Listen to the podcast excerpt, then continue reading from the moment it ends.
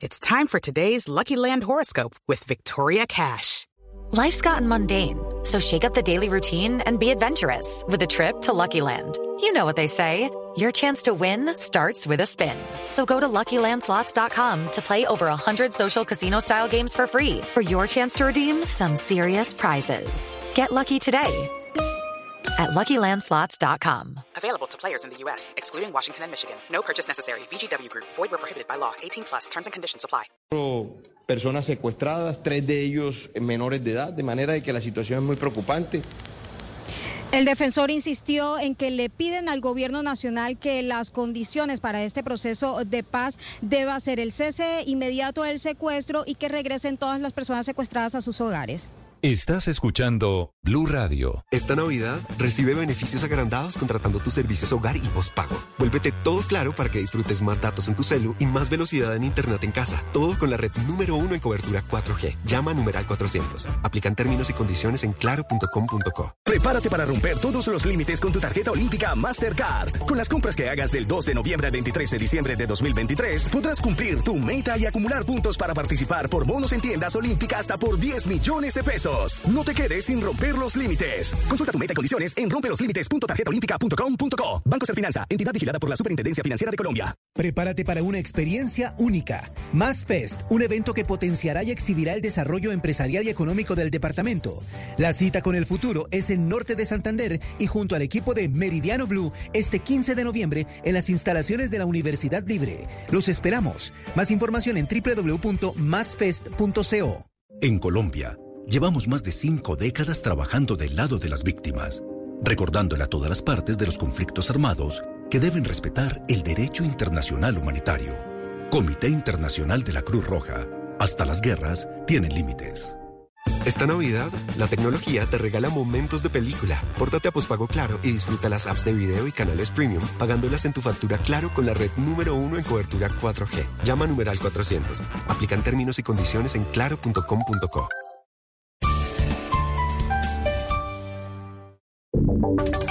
ahora en Blue Radio, la información de Bogotá y la región.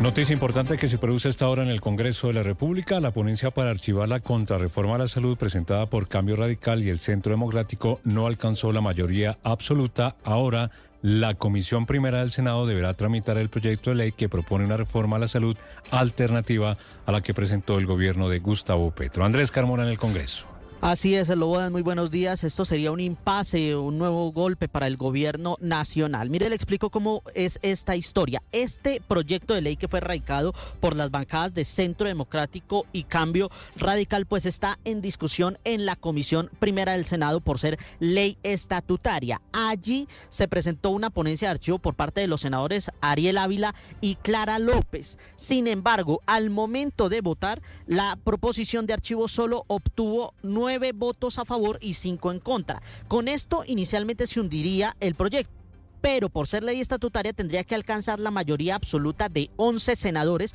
cosa que no ocurrió. Por lo tanto, según la jurisprudencia del Congreso, el proyecto o la ponencia de archivo fue rechazada, por lo que ahora deberán discutir este proyecto de ley que ya fue aplazado por cuenta de buscar que se den las mayorías absolutas en Lobodan.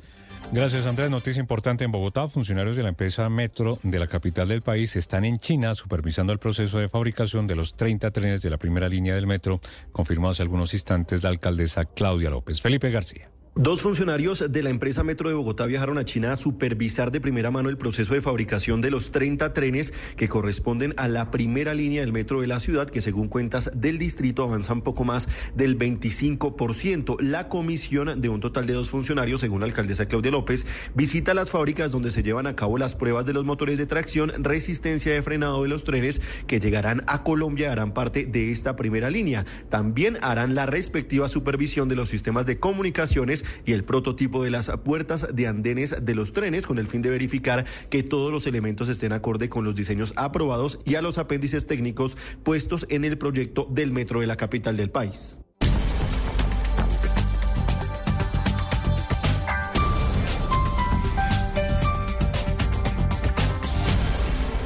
Prepárate para una experiencia única. Más Fest, un evento que potenciará y exhibirá el desarrollo empresarial y económico del departamento. La cita con el futuro es en Norte de Santander y junto al equipo de Meridiano Blue este 15 de noviembre en las instalaciones de la Universidad Libre. Los esperamos. Más información en www.masfest.co. Esta Navidad recibe beneficios agrandados contratando tus servicios hogar y postpago. Vuélvete todo claro para que disfrutes más datos en tu celu y más velocidad en internet en casa. Todo con la red número uno en cobertura 4G. Llama a numeral 400. Aplican términos y condiciones en claro.com.co. Las victorias y derrotas, la pasión y la afición en juego y los datos de lo último en deportes se lo presenta Mañanas Blue. Prográmense, Selección Colombia aquí en Barranquilla, La Bella, hoy 5 de la tarde, práctica a puerta cerrada. Los 26 convocados por el profe Lorenzo ya están en Curramba. Luis Díaz, su reencuentro con su padre y su familia, un momento íntimo y muy emotivo. Ah, y ya llegó Deiber Machado, los últimos en presentarse a la disciplina del equipo nacional. Por el torneo Betplay arranca la final. Hoy será el juego de ida, 7 y 30 en la noche. Cúcuta Deportivo recibe a Fortaleza al conjunto bogotano. La fiesta será en el Estadio General Santander en la frontera. Y por la Champions League femenina, a las 3 de la tarde, el Barcelona de España recibe al Benfica. Estará Aitana Bonmatí, la jugadora balón de oro, la mejor del planeta, comandando al conjunto catalán. En la Champions femenina, mañana tendrá acción el Real Madrid con la colombiana Linda Caicedo allí en la posibilidad de ser titular frente al Chelsea de Inglaterra. Los deportes a esta hora desde Barranquilla en Mañanas Blue. Estás escuchando Blue Radio. Blue Radio y Grupo Educa se unen por el desarrollo de la educación en Colombia. Esta alianza estratégica entregará 40 becas del 80% para estudiar maestrías con doble titulación europea, 100% en línea y en tan solo un año. Titulación que cumple los requisitos de convalidación del Ministerio de Educación. Para conocer más de esa alianza, mañana en Mañanas Blue estaremos en las instalaciones del Grupo Educa revelando todos los detalles para participar en esta gran convocatoria. Para más información pueden entrar a www.becaseduca.com.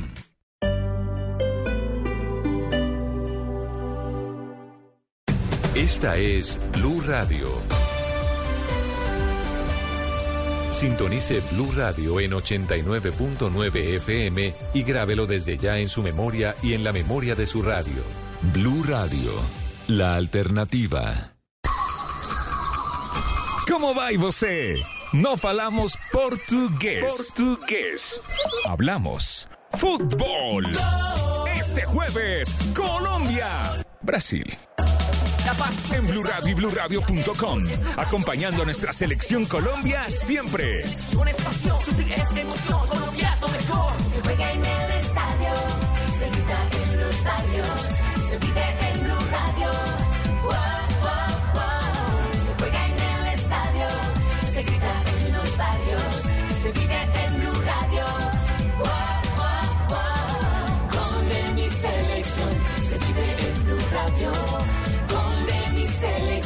se vive en Blue Blue Radio, jornada eliminatoria para futboleros. ¿Sabías que con la tarjeta Tu llave personalizada puedes obtener dos viajes a crédito y lo mejor, usar varios servicios sin pagar más? No pierdas dinero ni tiempo. Personaliza tu tarjeta en www.tullaveplus.gov.co y disfruta de los beneficios que tiene el sistema Transmilenio para ti. Bogotá tiene mucho que contar. Alcaldía Mayor de Bogotá.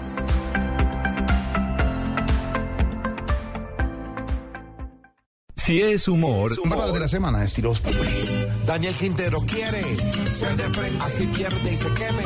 Presidente, el ELN sigue secuestrando, luego llega y exige. Plata y más del gobierno no es nada. Chichipato pues gasta millonada. En Meca la inseguridad tiene desbordada. Las ratas nos la tienen bien clavada. Pero tranquilos, todo mejora. No, no, no, no, sueñe despierto que no, que no, que no, que no. Porque, señor, Con los mismos sermones nos quieren gobernar, perdonando matones, nos quieren gobernar, cazando como halcones, nos quieren gobernar. Y uno de esos huevos se deja gobernar. Por embarrada nos quieren gobernar, desde ministro, alcalde y presidente, hasta el pueblo que a sus dirigentes los elige aunque esto no sepa gobernar. Voz Populi, de lunes a viernes desde las 4 de la tarde. Si es opinión y humor, está en Blue Radio, la alternativa.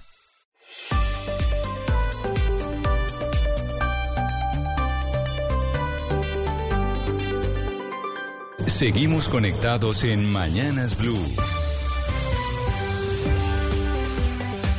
Desde este momento dirige Camila Zuluaga.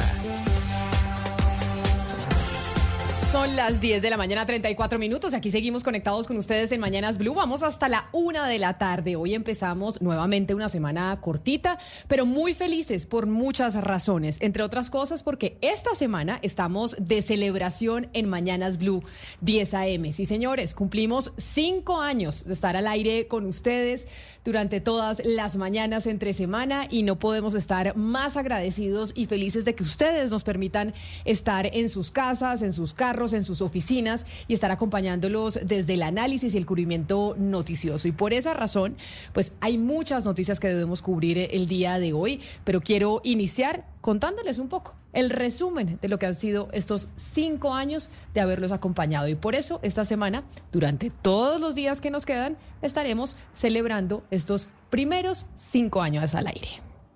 Hace cinco años comenzó esta aventura. Ahora los saludamos y les damos la bienvenida a este nuevo espacio, porque Mañanas Blue crece con un equipo maravilloso. Hace cinco años nació Mañanas Blue 10 AM. En Albania, pues obviamente que la producto no es... Por supuesto, eso es obvio, que tienen que tener méritos, que tienen que... Hace cinco años, los personajes, Es increíble que a pesar de todos los esfuerzos que se hacen... la política, Esas empresas prestadoras de servicios públicos. las noticias, Hay que, hay que entender un poco que esto todo tiene sus las denuncias, En el municipio de Mosquera, Cundinamarca. han sido los protagonistas de esta historia. Lo que quería confirmar es lo que publicó la Universidad de California. Y cada vez se va adelantando más entre más crece la población. 750 mil personas terminaron. ¿Hasta dónde llegan esos no solo legítimos derechos? Yo me la tomaría, yo creo que también el tema de planificación. Y las mujeres han marcado nuestra agenda. O sea que usted dice que realmente las mujeres no tienen la capacidad de ser autónomas Claro y que, que si la les tienen, toca a ellas... Gracias por permitirnos ser su compañía todas las mañanas.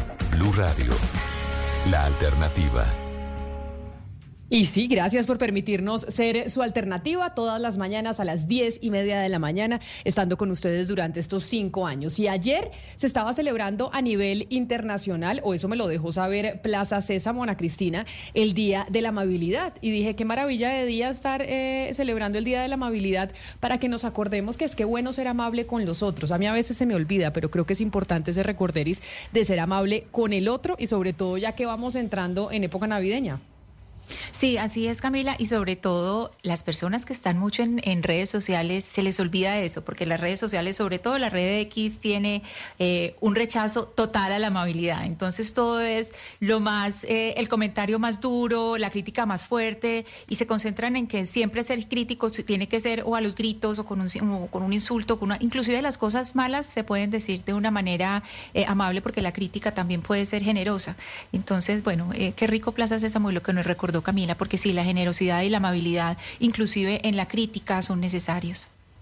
Más con todos sus eh, personajes que seguramente, yo no sé si los niños de hoy en día vean Plaza Sésamo.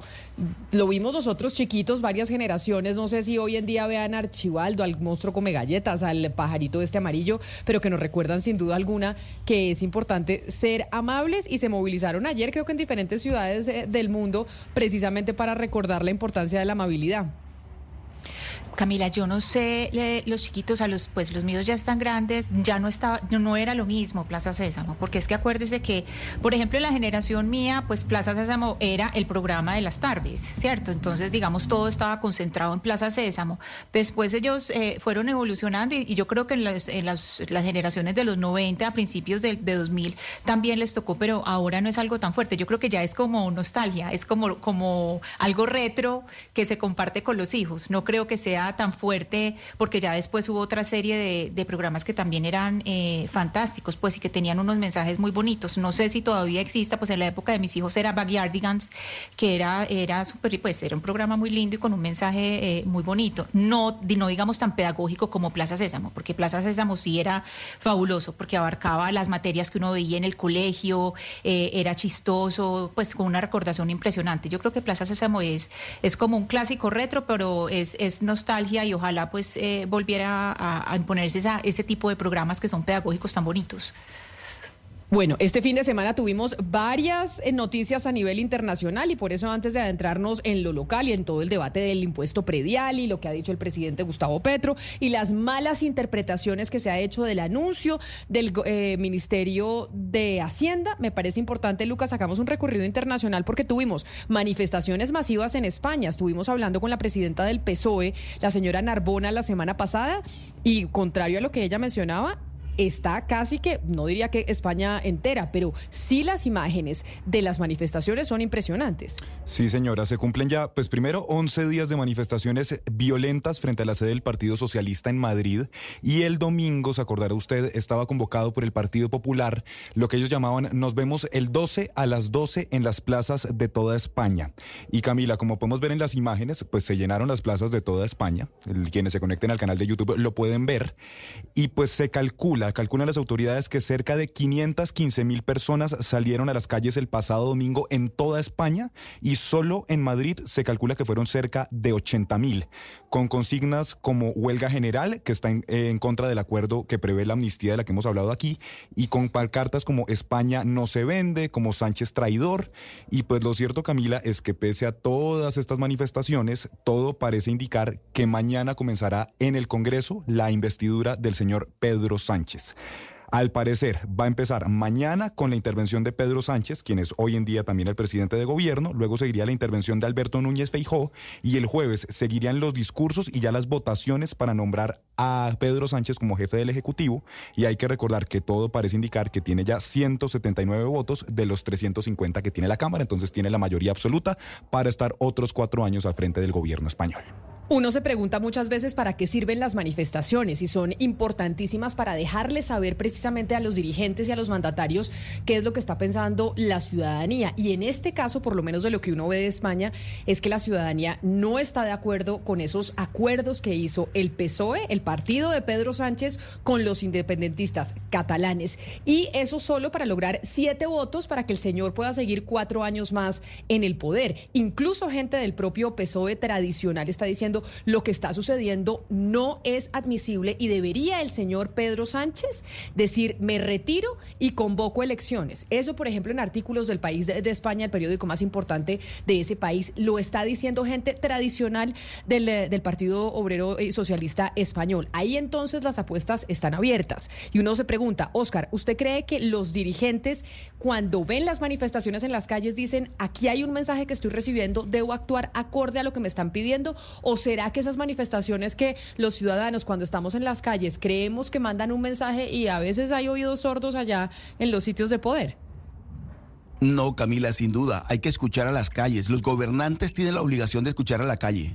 Obligatoriamente. Es que la calle y la plaza pública es el ágora de la democracia. Ahí hay, que, hay que compartir, hay que convivir en la plaza pública. Hoy en día la plaza pública ha perdido cierto protagonismo, aunque por ejemplo en España estamos viendo que no, por cuenta de las redes sociales.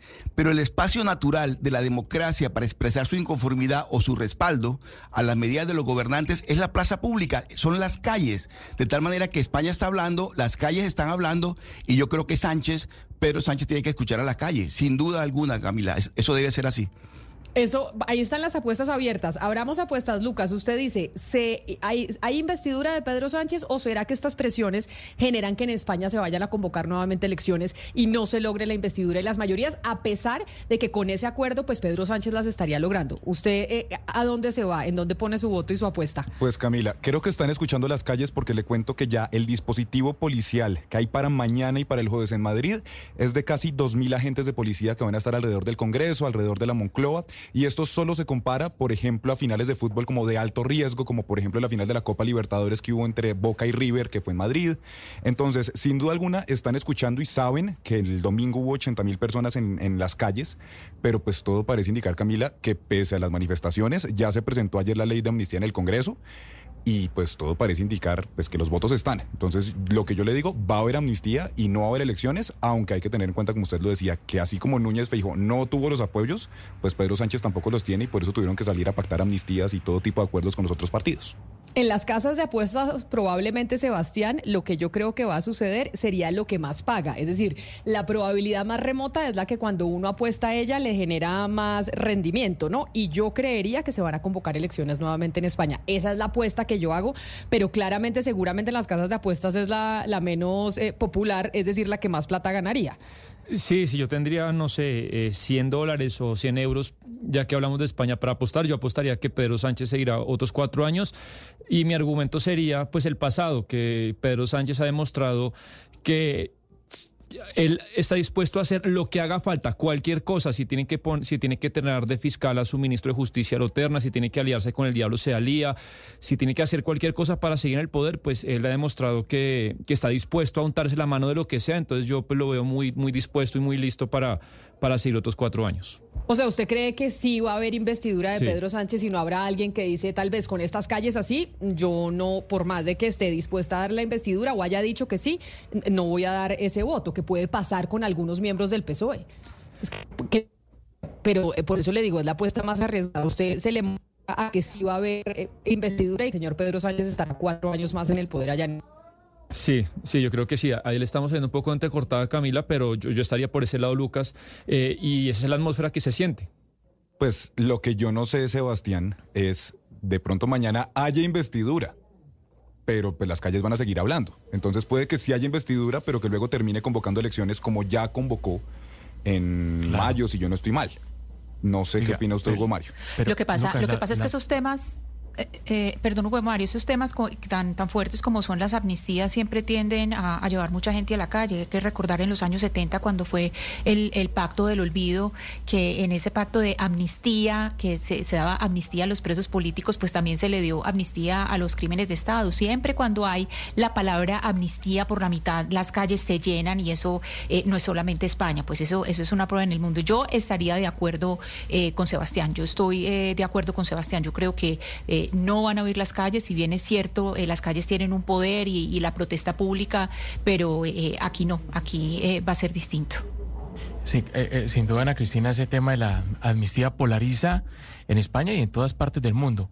Pero yo creo que las protestas van a continuar a pesar de que le apuesto a Sebastián y a su idea de que Pedro Sánchez va a continuar en el poder. Van a continuar las protestas en España, pero además se van a extender. Creo que ya, Lucas, hubo protestas también en Estados Unidos, si no estoy mal, en Texas. Algunas comunidades españolas residentes en ese país salieron a las calles también a protestar y seguramente lo van a hacer en otros países donde viven ciudadanos españoles. Entonces quiere decir que estoy sola en esta apuesta. Esa es la apuesta mía pues, y por eso digo que es la, la menos popular. Yo creo que puede llegar a suceder que no, lo, no haya investidura, pero lo que nos dice, por ejemplo, Lucas Esteves en nuestro canal de YouTube de Blue Radio en vivo, en donde el chat siempre es muy activo y les agradecemos enormemente sus comentarios, es que un día más de Pedro Sánchez en el poder en España son por lo menos, Hugo Mario, 10 mil votos más para Vox. Y ese es el temor, más allá de si se debe investir a Pedro Sánchez o no, es que esto lo que garantizaría es que dentro de cuatro años la extrema derecha Camila- es la que se tomaría el poder. En cambio, si el señor se baja ya, la extrema derecha no se va a poner- tomar el poder ahorita. Es lo que piensan algunos, Oscar. Pero, pero Camila, usted no está sola. O sea, yo la acompaño, yo pienso igual que usted. Yo sí creo que hay que escuchar las calles. Las calles hablan. En una democracia tiene que escuchar a la calle. Pedro Sánchez debe escuchar a la calle y debe también eso replantear el, el- el modelo de gobierno. Es que las cosas no son como, o sea, porque yo gané y yo entonces de- logré los acuerdos con todo el que tenía que, como dice Sebastián, hasta con el diablo me, me- me- me- me- me logré acuerdos para quedarme en el poder. Eso no, eso, eso en, la- en un sistema democrático, el costo que se paga en, en términos de gobernabilidad es muy alto, es demasiado alto esa precariedad con la que se llega al poder y se pretende gobernar. La- ¿Por qué? Porque después, el, después hay que pagar ese costo en, en- en- en muchas cosas, en medidas, en decisiones. Y la democracia termina desgastándose. Por eso yo siempre creo en estos casos que la calle cuando habla hay que escucharla, Sebastián. Pues lo, que rebota la gente, yo creo que más que la amnistía es la amnistía para el poder personal, porque por ejemplo acá pues se hizo una ley especial de justicia en aras de un acuerdo de paz que no era para que X o Y persona continuara cuatro años en el poder. Esto es lo que molesta a la gente, siento yo, utilizar las, los poderes del Estado, los poderes que le confieren al presidente, para que él mismo se reelija en algo que es muy apretado, que es una cuestión de uno o dos diputados. Pero yo no sé qué tanto oiga- oigan a las calles, porque recordemos, el viernes pasado estuvimos con la presidenta del Partido Socialista Obrero Español, y para ella las personas que están en las calles son unos franquistas impresentables, no son ciudadanos legítimos que, que- que tienen alguna, alguna cosa que decir, sino son franquistas. Entonces, pues a lo mejor no, no mucho caso no- no les harán. Y lo que yo les decía de cómo esto alimenta esas extremas que estamos viendo, esos extremos que estamos viendo en Europa y en el mundo, incluso aquí en Argentina. Ya ahorita vamos a hablar de Argentina porque como hemos dicho durante todo el 2023, este es un año de elecciones cruciales o ha sido un año de elecciones cruciales. Allá con el señor Pedro Abascal, líder de Vox, eh, Lucas, estuvo el señor Tucker Carlson, el que era la estrella de Fox News, que se salió de Fox News, incluso estando por fuera de Fox, ha sido mucho más exitoso porque es como la estrella ahora de la red social X. Totalmente. Entonces lo que hace el señor, se fue para Madrid, él a partir de su salida de Fox, que fue en mayo, Camila, creo, empezó a compartir y hacer, digamos, entrevistas con Donald Trump, estuvo entrevistando a Javier Milei en Argentina, y esto, por ejemplo, la entrevista a Donald Trump, que fue al mismo tiempo del primer debate republicano, tuvo 300 o 400 millones de reproducciones, y este señor se ha vuelto toda una estrella en redes, está junto a Santiago Abascal frente a las puertas del Partido Socialista en Madrid, y simplemente comparte una foto que dice en Madrid, y este señor tiene más de 9 millones de impresiones, 24 mil retweets y 131 mil me gusta, simplemente en una foto en la que sube junto a Santiago Abascal, el líder de Vox, el partido de la ultraderecha española. Entonces ahí lo vemos. Seguramente se viene programa o entrevista con, con el señor Santiago Abascal. Y que seguramente será una de las más vistas a nivel internacional, porque recordemos que el señor Tucker Carlson se estrenó en X, o sea, en Twitter, con el señor Donald Trump. Segundo, estuvo con Javier Milei, que tuvo más reproducciones que la entrevista con Donald Trump. Y esto que está pasando en las calles en España, si bien entrevista con Abascal, que seguramente así será, pues también será una de las más reproducidas de este señor Tucker Carlson, que está retando a los medios de comunicación y sobre todo a la televisión tradicional, Lucas. Pues Camila, lo que le digo, 9 millones una simple foto que dice en Madrid. Ya le confirmo el dato exacto de cuántos tiene la, cuántas visualizaciones tiene la entrevista con Donald Trump, pero lo cierto es que pues hasta ahora le ha salido la apuesta de salir La de Javier fue, fue récord de la historia de las redes sociales. Tiene creo que 500 millones, no Sí. tengo en este momento el dato exacto, eh, Sebastián, pero pues lo cierto es que le está saliendo bien porque además la relación con, con los Murdoch, con los dueños de Fox News no estaba tan bien y pues sin duda alguna se viene el señor Donald Trump, eh, pues en su campaña en la presidencia que también ha sido clave en, digamos, en todo ese ascenso de Trump durante su presidencia y es sin duda la, el periodista más mediático, pues digamos, de los conservadores en Estados Unidos. Eh, y sí, más mediático estamos viendo cómo está teniendo una influencia transnacional, porque se fue de Estados Unidos a Argentina y ahora de Argentina a España. Pero vámonos nosotros, Lucas, Argentina, porque este fin de semana otra de las noticias fue el debate presidencial entre el señor Massa, actual ministro de Hacienda de ese país, y el señor Javier Milei, los dos candidatos presidenciales para el balotaje, es decir, para la segunda vuelta, en donde pues a mí me pareció penoso el debate, más allá de si nos gusta la dinámica o no nos gusta, se permitió debatir entre las partes, pero oiga, con una inflación que ya va a llegar casi al 200% este año en el 2023 en Argentina, que uno dice increíble pensar en una inflación que llegue a tanto, es que uno, el señor Milei completamente desencajado. Y dos, el señor, no, completo, yo dije, pero desde el principio. Y dos, el señor Massa en el debate pues sin ningún tipo de autocrítica y completamente intervencionista y cero diciendo vamos y cero asumiendo eh, que hay algún tipo de, responsabili- de responsabilidad por parte del gobierno actual y de su ministerio frente a la situación eh, que tiene en eh, la que tiene la economía argentina pues muy mal. Pues Camila, esa pregunta que usted está haciendo es la misma que yo me llevo haciendo varias semanas, porque la última encuesta que ha salido, esta es una encuestadora que se llama Atlas Intel, que es de Brasil, Camila, fue una de las únicas que logró pegarle a que en primera vuelta no iba a ganar Javier Milei, sino que iba a ganar el señor Sergio Massa. En la primera vuelta ponía a ganar en los últimos días a Sergio Massa. Y en este momento, para la segunda vuelta, si las elecciones fueran hoy, los resultados son 52% para Javier Milei y 47.9% 59% para Sergio Massa. Pero esa misma pregunta es la que yo me hago. ¿Cómo es posible que un país que tiene 147% de inflación, creo, Sebastián? si no ayer salió el dato de octubre y, y el- el- el- los últimos 12 meses llega a eso, a 140 y pico. No sé cómo hay 47 de cada 100 personas que le darían el voto a Sergio Massa, además que no asume absolutamente nada y pues que básicamente, sí, digamos, él es el ministro de Economía de ese país, pero la inflación en 147 no importa. Entonces, lo que le digo, Camila, en este momento, según esta encuesta que le acertó en la primera vuelta, el señor Javier Milei ganaría con el 52% de los votos. 50, o sea, ellos dicen que, y, y sabe que yo teníamos aquí la apuesta hablando de apuestas, Ana Cristina, habíamos dicho nosotros aquí, y creo que Hugo Mario, Ana Cristina, Oscar y yo dijimos que ganaba el señor Sergio Massa. Massa, Massa, sí. Sí. Sí, habíamos quedado Massa, así. sí. Y después del debate yo me ratifico, ¿no? Después Sí, del debate también. me ratifico. Sí, no, no, no. yo Es que lo del señor Milei sí es una cosa...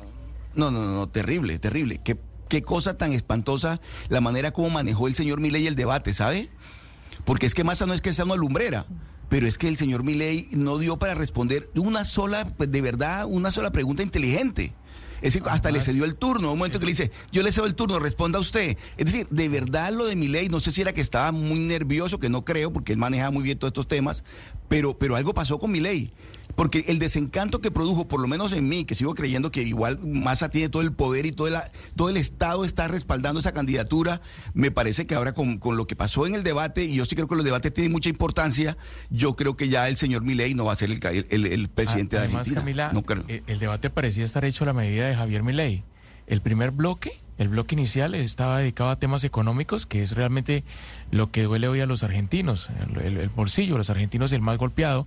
Y eh, Milei parece que no, no lo entendió y no aprovechó para golpear a Massa como debió golpearlo durante ese primer bloque, eh, insisto, que eran temas económicos en donde Massa es demasiado frágil por ser el ministro de Hacienda. Hugo.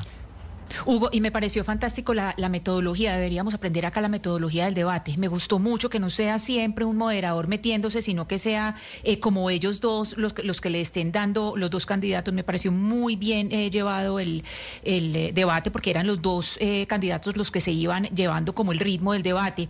Hay un error que me parece a mí, y no fue ceder la palabra, hay un error que yo creo que le va a costar a Milei muchísimo, y fue cuando defendió a Margaret Thatcher.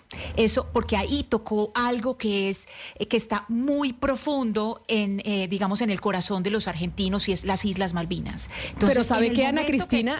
A mí me pareció, perdóneme que la interrumpa, en ese momento a mí me pareció masa de un populista, porque defender a Margaret Thatcher y su política, hay muchos que defienden a Margaret Thatcher y la política económica que tuvo en el Reino Unido en su momento. Y no puede ser que uno no pueda desligar es- e- ese apasionamiento que hay sin duda alguna en Argentina por el tema de las Balvinas y Thatcher frente a lo que ha sido una política y lo que fue una política y cuáles sus medidas económicas en el Reino Unido. No puede ser entonces que en Argentina nadie pueda admirar a Margaret Thatcher.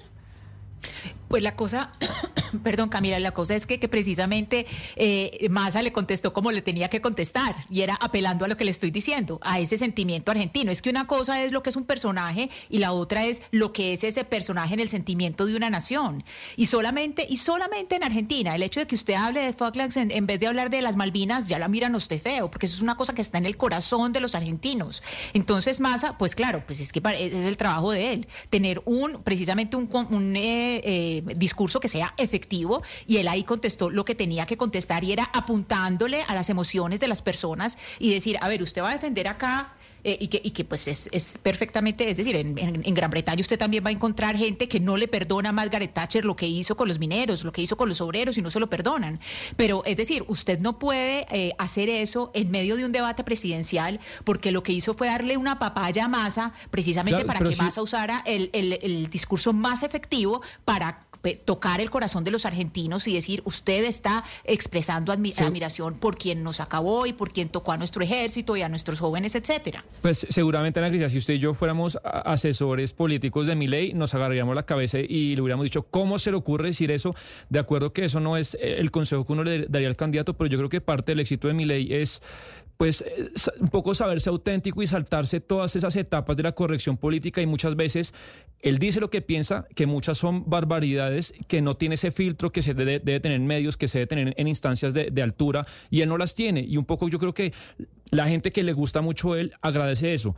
Y lo de ayer, pues yo estoy de acuerdo con Oscar, le fue mejor a Massa, pero porque se, se, ejemplifica un poco lo que se está jugando allá. Por un lado, un político profesional tradicional que lleva 30 años en todos los partidos, que se siente cómodo en esa instancia, estaba súper producido, eh, seguramente con grandes coaches, con grandes asesores, y el otro lado un tipo pues que no es un político profesional y en esa arena pues seguramente Massa, Massa lo golea.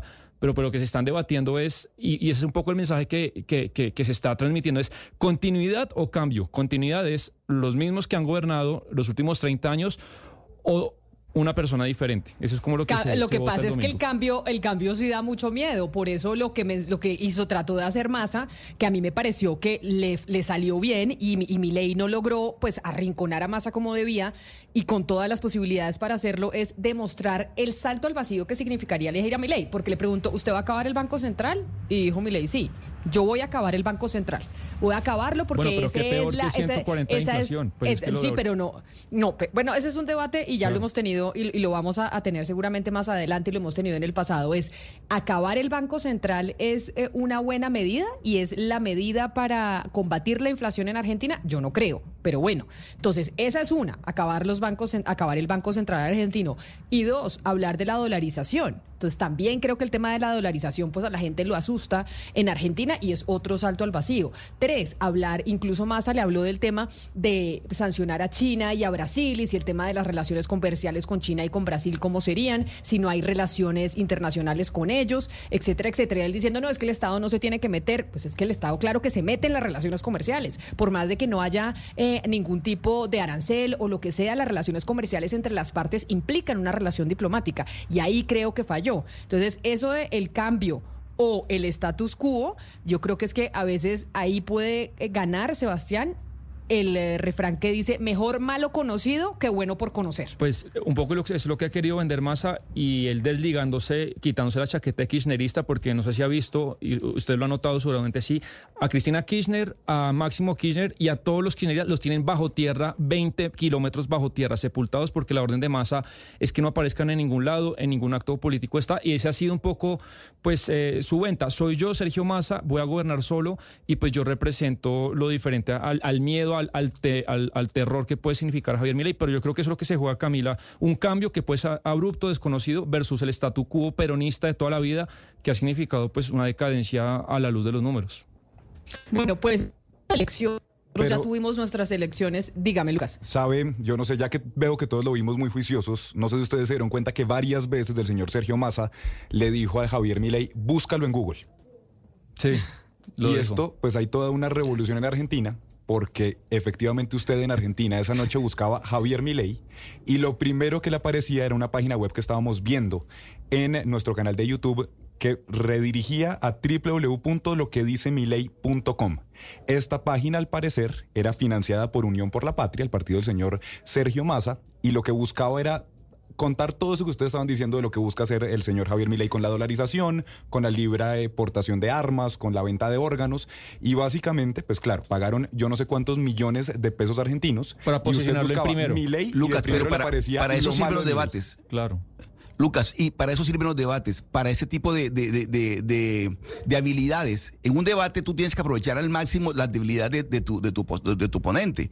Y Massa lo hizo muy bien. Yo creo que tuvo un instante de lucidez eh, Milei cuando le dice, a- cuando estaba Ma- Massa defendiendo la universidad pública y le dice, pero tú estudiaste en una universidad privada y demoraste 20 años estudiando. Es decir, hay que aprovechar porque es muy efectista el mensaje. O sea, el mensaje en televisión tiene que ser muy efectista. Y en este caso, digamos, yo creo que Massa le supo sacar provecho, se mostró tranquilo, sereno, eh, apartado de los Kirchner, como bien dice Sebastián. Entonces yo sí creo que eh, mirándolo así, el, el debate de ayer para mí fue, fue demoledor en contra de mi ley y creo que Massa le sacó provecho. Ahora, no sé si eso se refleja en las encuestas. El resultado final de las encuestas, si decididamente los argentinos están dispuestos a dar el salto al vacío, que es el cambio, o de pronto dice, hombre, ya que eh, lo, lo malo, pero es conocido, vamos a apostarle una, y darle una nueva oportunidad a Massa. No sé en este momento cómo serían las cosas en Argentina.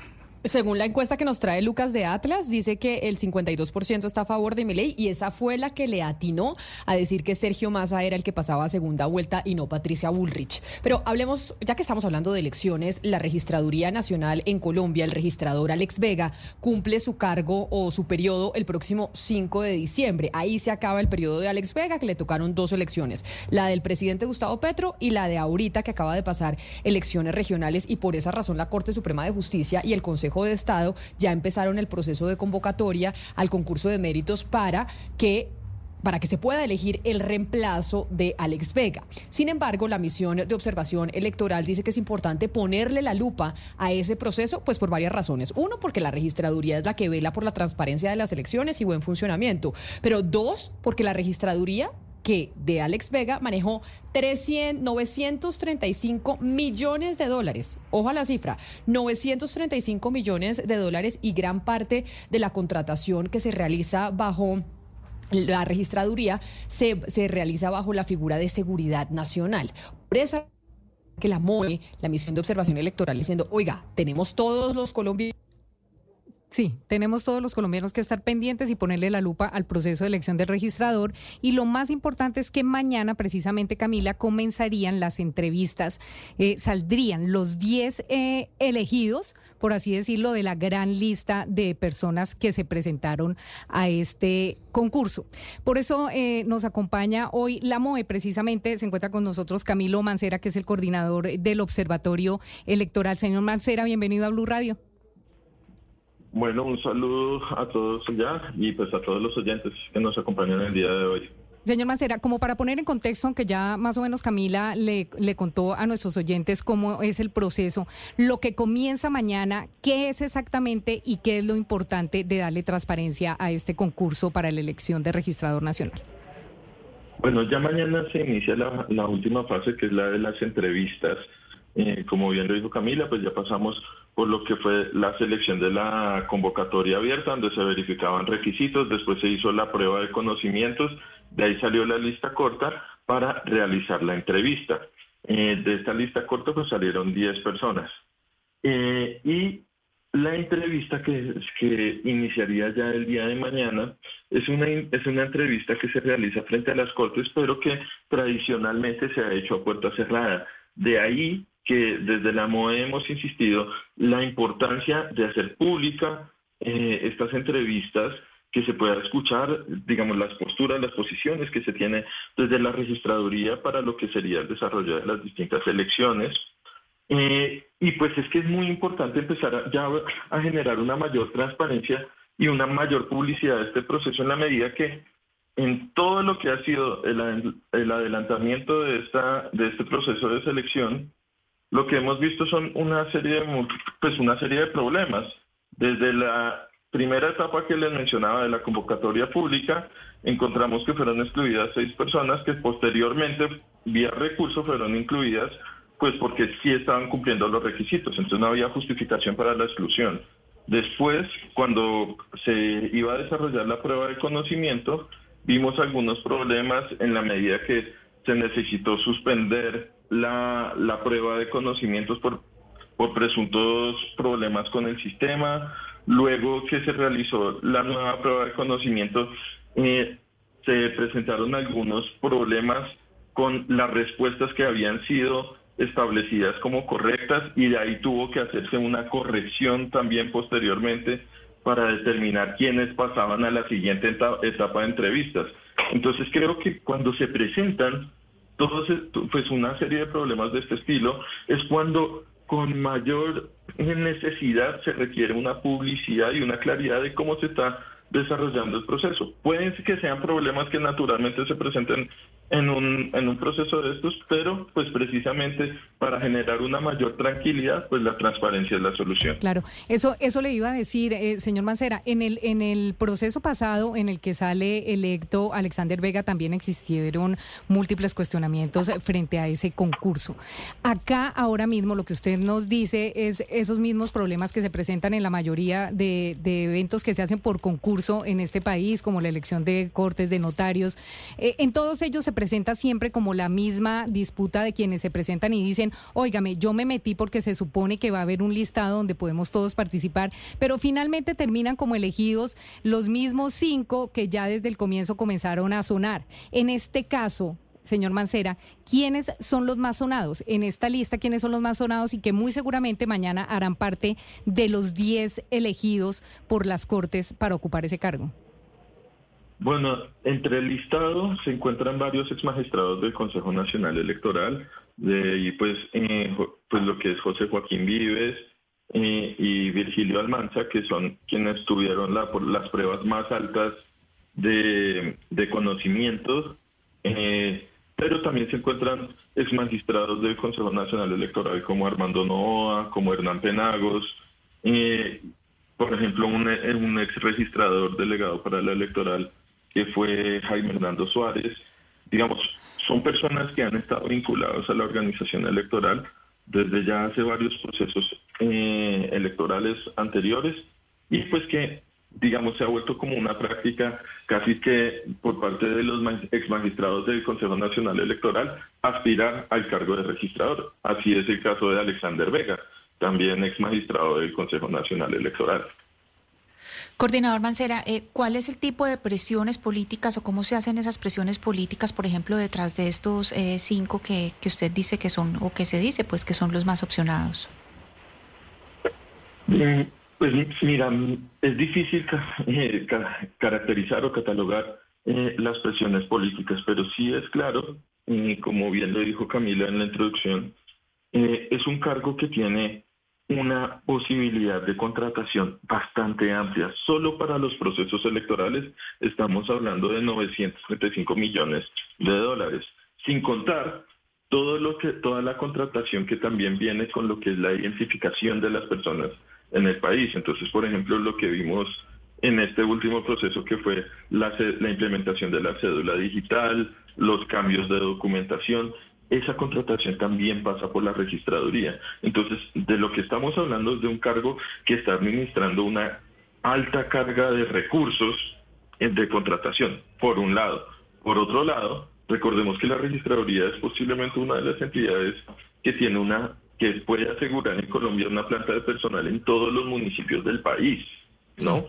Entonces, pues tenemos registradores municipales en todos los municipios y estos registradores municipales, pues a su vez con todo el equipo de registraduría que, que se requiere tanto para el desarrollo de las elecciones como para eh, la- las funciones que tiene el registro de identificación.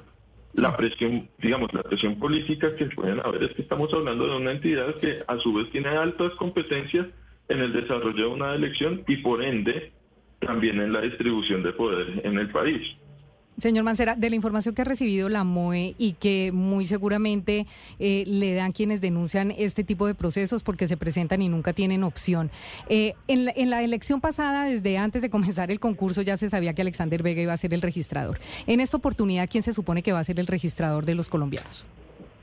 No, en este momento no tenemos, no tenemos como una información que nos pueda decir eh, que ya hay una persona establecida.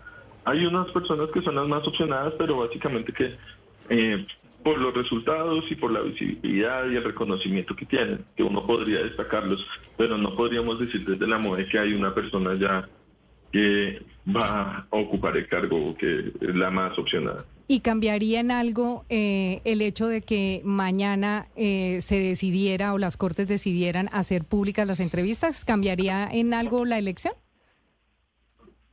Yo creo que la dinámica de la elección cambia en la medida que ya vamos a escuchar de pronto, si, se llegan a hacer públicas, lo que se va a poder evidenciar es las capacidades también de, de oratoria y la línea que se piensa dar sobre la organización electoral. Al, el, que, el hecho de que la ciudadanía tenga conocimiento de esto también exige una mayor rendición de cuentas por parte de quien, quien podría terminar ocupándolo y asimismo hacia las cortes que serían quienes terminarían dando una elección, pues terminarían de- determinando quién gana esta elección. Entonces, ¿qué es lo que pasa? Si hay una prueba muy mala, pues es muy difícil sostener que esa persona gane cuando uno ve una entrevista muy mala, porque es que los- las otras pruebas son objetivas. Cuando estamos viendo una entrevista, ese es el criterio subjetivo que se da. Pero señor Macera, a ustedes en la MOE lo que digamos lo que no les gusta es que la entrevista no sea pública o que haya entrevista y que la entrevista tenga un valor alto a la hora de, de calificar al aspirante a ser registrador. Es decir, que la valoración que se le da a la entrevista por ser precisa, por no ser objetiva precisamente, es demasiado alto o ustedes consideran que el problema radica en que esa entrevista no sea pública y la, gente, nosotros, los votantes, en últimas, tengamos conocimiento de las habilidades o de las actitudes de del futuro registrador? Claro, eso que tú mencionas en un segundo punto creo que es lo más importante. Más allá del valor que se le dé a la entrevista, que digamos eso puede ser discutible, pero el hecho de que sean a puerta cerrada, lo que generan es que uno no sepa realmente qué, qué tan bien o mal lo pudo, lo pudo terminar haciendo.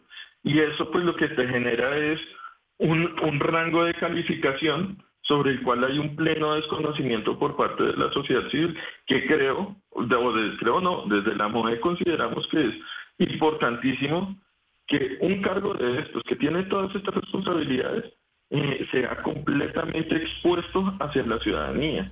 Entonces, pues dejar esa parte escondida ahí es dejar una, unas suspicacias abiertas sobre la, la, la elección de la persona. Y por esa razón es que estamos hablando con ustedes eh, desde la MOE y por eso es que decimos hay que ponerle la lupa a esa elección del registrador nacional que va a reemplazar a Alex Vega, uno por la importancia del cargo, dos también por la pues la cuantiosa contratación que tienen a su cargo. Señor Camilo Mancera, coordinador de la misión de observación electoral, mil gracias por haber estado con nosotros, por ponerle la lupa a ese tema y le haremos seguimiento a quien entonces eh, será el próximo registrador de los colombianos. A ustedes mil gracias por la invitación y aquí seguiremos pendientes de esta elección. De eso se trata la veeduría ciudadana, ¿no, Ana Cristina? De que uno diga, oiga, va- se va a elegir esto, estos personajes tienen la responsabilidad de hacer contrataciones que que es plata que sale de nuestros impuestos y que es importante que todos desde la sociedad civil estemos pendientes de cómo se ejecutan y de a quién nombran y si es la persona idónea para estar ahí. Sí, tantas veces, Camila, hemos presentado, hemos tenido en el programa eh, organizaciones de la sociedad civil y es precisamente la importancia eh, que tienen cuando son independientes, la independencia precisamente de no depender de, no solamente políticamente del gobierno, sino de eh, no depender de un salario del gobierno para poder hacer una crítica y son personas dedicadas precisamente a eso, a estar todo el tiempo mirando contratos, cómo se mueve todo detrás de lo que nosotros conocemos como las noticias, pero no sabemos qué es lo que, a veces no sabemos qué es lo que hay debajo. Muy importante el trabajo de las veedurías ciudadanas, en este caso, el trabajo de la MOE es fundamental para entender eh, cómo, pues, cómo podemos sanear cada vez más eh, la democracia.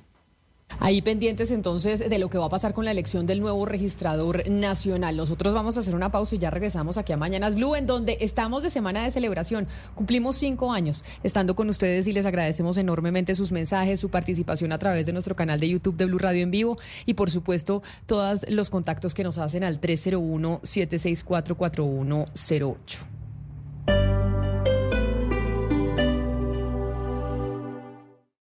Esta es Blue Radio. Sintonice Blue Radio en 89.9 FM y grábelo desde ya en su memoria y en la memoria de su radio. Blue Radio, la alternativa. Sexta convocatoria de jóvenes a la U, que beneficiará a 4.000 jóvenes con una beca gratuita para estudiar una carrera técnica, tecnológica o profesional. Si eres bachiller de un colegio de Bogotá y tienes 28 años o menos, puedes participar. Inscríbete entre el 10 y el 17 de noviembre en www.educacionbogotá.edu.co y www.agenciaatenea.gov.co. No dejes pasar esta oportunidad que te ofrecen la Alcaldía de Bogotá, la Secretaría de Educación y la Agencia Atenea. Como vai você? No falamos portugués. Portugués. Hablamos fútbol. Este jueves, Colombia, Brasil. En Blue Radio y BlueRadio.com. Acompañando a nuestra selección Colombia siempre. es pasión, sufrir es emoción, Colombia es lo mejor. Se juega en el estadio, se grita en los barrios, se vive en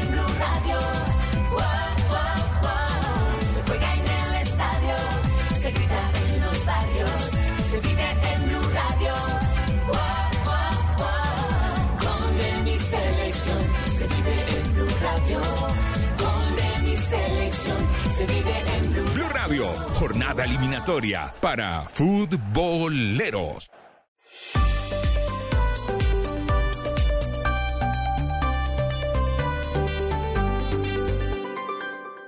Esta es Blue Radio, la alternativa.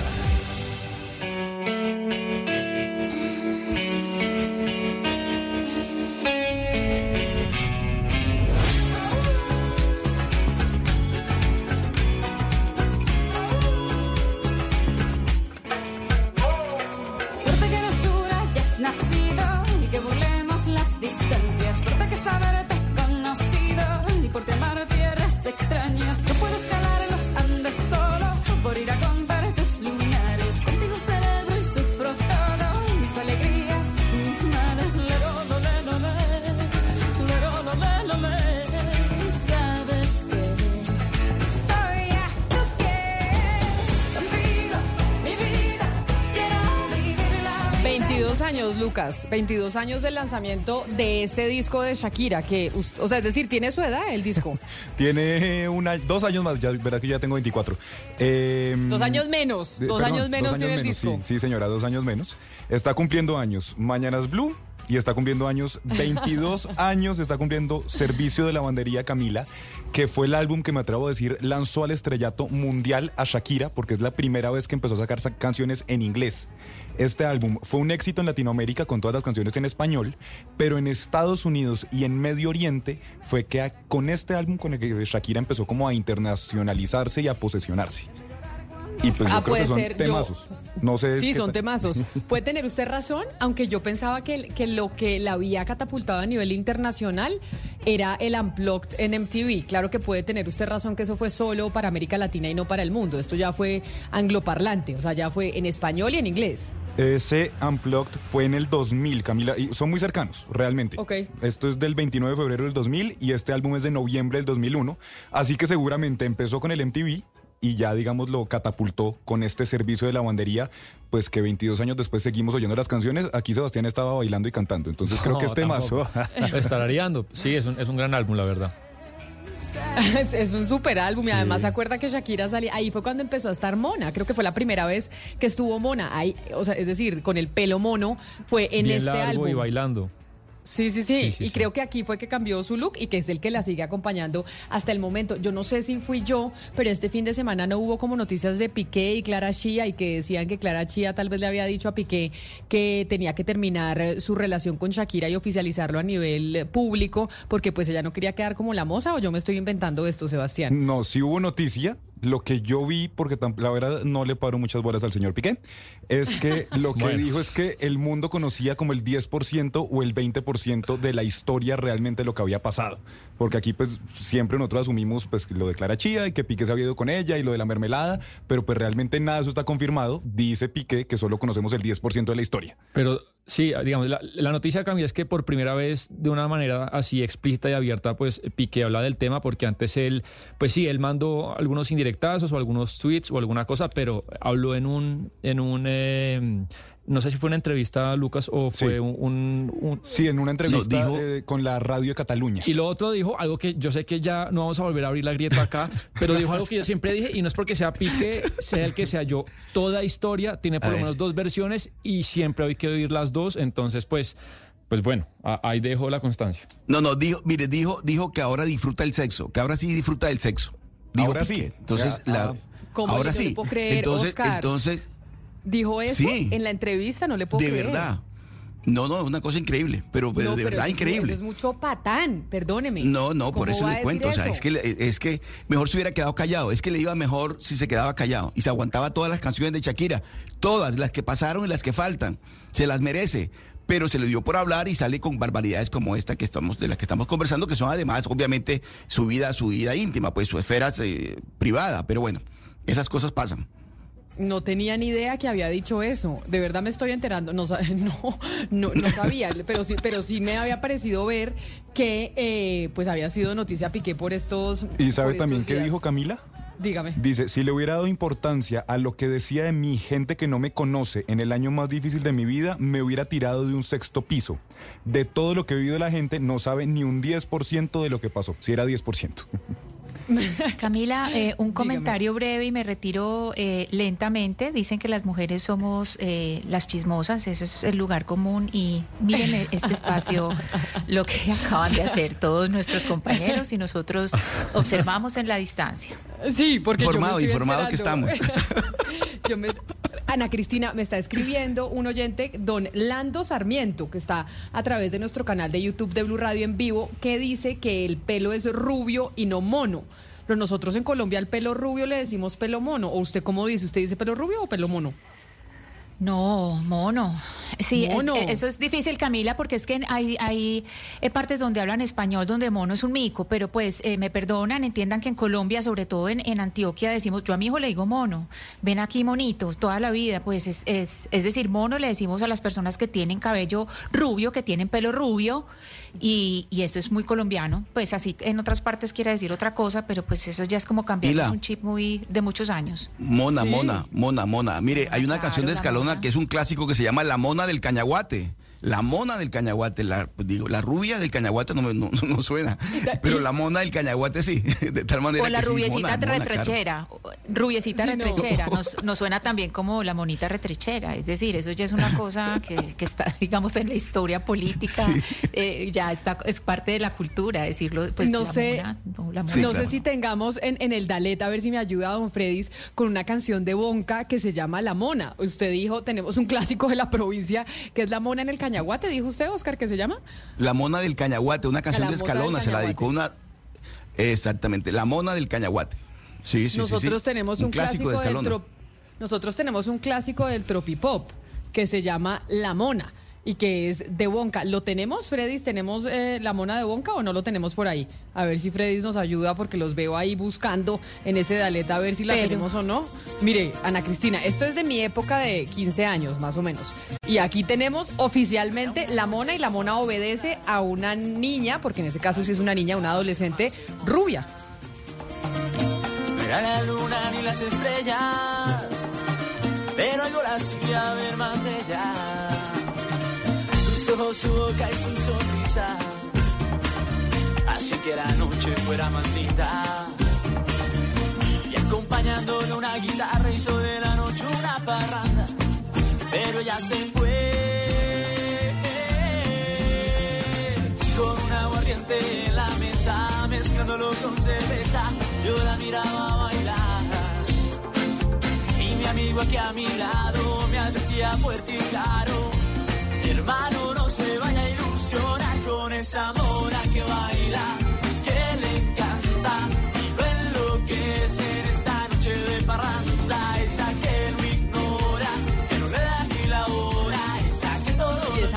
baila es una mujer rubia, así que don Lando Sarmiento, un saludo. Aquí en Colombia le decimos mona. Don Lando nos escribe desde la Florida y allá nos escribe desde, desde los Estados Unidos. Mucha gente escribiéndonos también eh, desde Texas. Un saludo especial.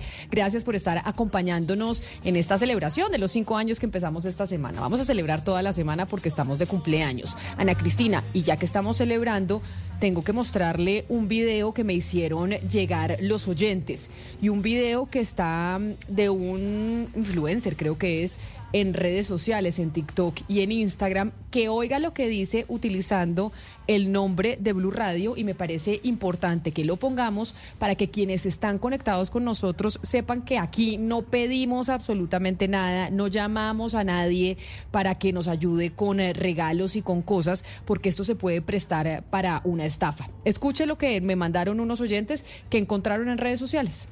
Casi me estafaron con inteligencia artificial. Esto es lo que pasó. Bueno, como saben, yo tengo una eh, marca de gafas de sol, se llama y nosotros apoyamos una fundación para ayudar a los animales en las calles de Medellín. Este proyecto se volvió bastante viral hace poco tiempo en las redes. Me llegó un mensaje al WhatsApp de la empresa de supuestamente Camila Zuluaga de Blue Radio me decían que habían visto mi proyecto en las redes sociales, que le encantaría hacerme una entrevista en Blue Radio. Esta persona me llamó, tuvo un voz idéntico a la presentadora Camila Zuluaga en Blue Radio. Después de haberme hecho varias preguntas del proyecto, me dijo, oye, pero tú ves, nosotros también estamos haciendo un labor social. Eh, son unos jóvenes con autismo y vamos a comprar uniformes, vamos a comprar libretas para que estos jóvenes puedan estudiar. Y queremos saber si tú también puedes como ayudarnos a donar unos kits cuestan unos 200 mil cada uno y eh, sería genial si tú puedes donar esos últimos kits. Y yo le dije que claro que sí, como mándame la información, yo ayudo con lo que yo pueda. ¿Tienen alguna página donde puedo leer más de este, de este proyecto? Y ahí empezaba todo lo raro. Como no, es que no, nosotros no tenemos una página, solo algo que vamos a hacer ahora ayudando un poquito. Y yo dije como, bueno, pero qué pena con ustedes, pero yo necesito poder ver algún tipo de información de esto porque Ahí, Ana Cristina, para que usted vea, y me parece importante que los oyentes sepan, no nosotros no llamamos a pedir absolutamente nada y muchas veces los estafadores se aprovechan de eso y utilizan el nombre de uno o de un medio de comunicación, estoy segura que no seremos el único, para estafar a las personas. Mm, Sí, recuerde Camila, eh, no solamente este mensaje que no lo conocía, pero recuerde que cuando estábamos en elecciones regionales en Cali también y en varias partes, eh, pues yo tuve reporte de, Cali de acá de Medellín, donde pasaron que a nombre mío estaban pidiendo eh, cosas también que para unos niños, que implementos deportivos y, y a nombre de Blue Radio. O sea, yo primero no le pido nada a nadie, mucho menos en nombre de Blue Radio. Aquí en Medellín incluso también hubo una alteración, eh, o no sé cómo se llama eso, una creación de, de la voz mía, un- un- una nota de voz con la voz mía pidiendo cosas que yo eh, no era, pues obviamente no era yo, no, sé cómo lo hacen, lo hacen con eh, inteligencia artificial, pero ahora eso es, digamos, una alerta eh, supremamente delicada, ya que también está este video, porque lo están haciendo no solamente con el programa, sino con, digamos, con personas distintas del programa y, y alertar a las personas, pues que nosotros no pedimos absolutamente nada y cuando, y si hacemos, llegamos a hacer una campaña o algo, pues lo hacemos es al aire, no lo hacemos ni por WhatsApp ni de, de forma privada, sino que lo que hacemos lo hacemos eh, por esto que es eh, Blue Radio, por el canal de Blue Radio. que usted está diciendo me parece importante. Todo lo que nosotros hacemos, lo hacemos público a través de esta emisora, a través del canal de YouTube, a través de las frecuencias en donde ustedes nos escuchan. Nada que de lo que hagamos no se conoce y no se tiene información en las páginas de internet, en nuestras redes sociales, así que por favor no vayan a caer en este tipo de estafas de que cualquiera de los miembros del programa y de esta emisora les está pidiendo alguna cosa porque no lo estamos haciendo. Todo se hace al aire. Eso me parece clave de lo que usted está diciendo, Ana Cristina, porque pues porque imagínese la cantidad de gente que puede caer en este tipo de estafas y seguro no lo hacen solo con este medio de comunicación, lo deben hacer con varios medios de comunicación, así que sepan que en los medios nosotros publicamos las cosas y ahí es donde ustedes pueden verificar si es verdad o no es verdad lo que les están diciendo por teléfono. Hugo Mario. Esto, Camila, de la inteligencia artificial se está prestando para todo tipo de fraudes. Es que cada vez eh, son más frecuentes las denuncias de personas suplantadas o, mensajes que llegan a, ciudadanos de personas que nunca dijeron lo que se está escuchando en dicho mensaje. Y todo gracias a la inte- inteligencia artificial. Bueno, en campaña ni se diga. Lo utilizaron también algunas campañas para desinformar. Incluso eh, fue suplantado el presidente Gustavo Petro. Una campaña en Cali, un candidato salía haciendo perifoneo con la supuesta, un supuesto mensaje del presidente Petro pidiendo votos eh, para él. Y finalmente luego se supo la verdad, que era eh, todo un proceso de inteligencia artificial la que alteró ese mensaje con la voz original del presidente Petro. Pero creo que eso va a ser un gran problema, Camila, para muchas personas que, que están siendo estafadas a través de, de la tecnología y, estos, y esta inteligencia artificial. que por eso hay que hacer conciencia sobre el tema y tal cual como menciona Ana Cristina, sepan que ahora hay que consultar mucho más. Sé que tenemos menos tiempo, pero debemos consultar mucho más. Y si los llaman en nombre de Blue Radio, nosotros todo lo que hacemos lo hacemos público. Y aquí pueden encontrar la información. Oscar, a petición suya le tenemos ya no solo la mona de Bonca, sino tenemos la, mon- la mona del La mona del cañaguate. Exacto, para decirle a nuestros oyentes que nos dicen que no podemos decir mona, que eso es mal español, no señores. Ese es nuestro español aquí colombiano y a las rubias les decimos monas, a pesar de que una oyente me dice, Sofi, nos escribe al 301-764-4108, que mona en México es un insulto. No, aquí en Colombia es una persona de color eh, de pelo rubio. La mona.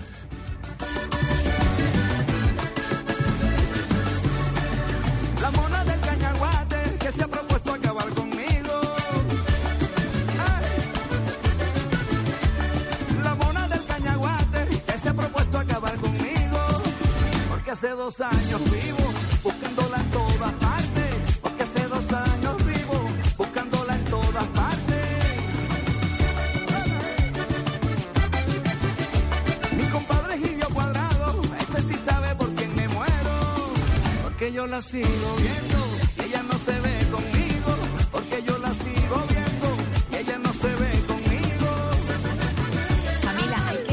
oyente que nos está diciendo que mona en México es un insulto. En México le dicen güeras a las mujeres rubias, a las monas les dicen güeras.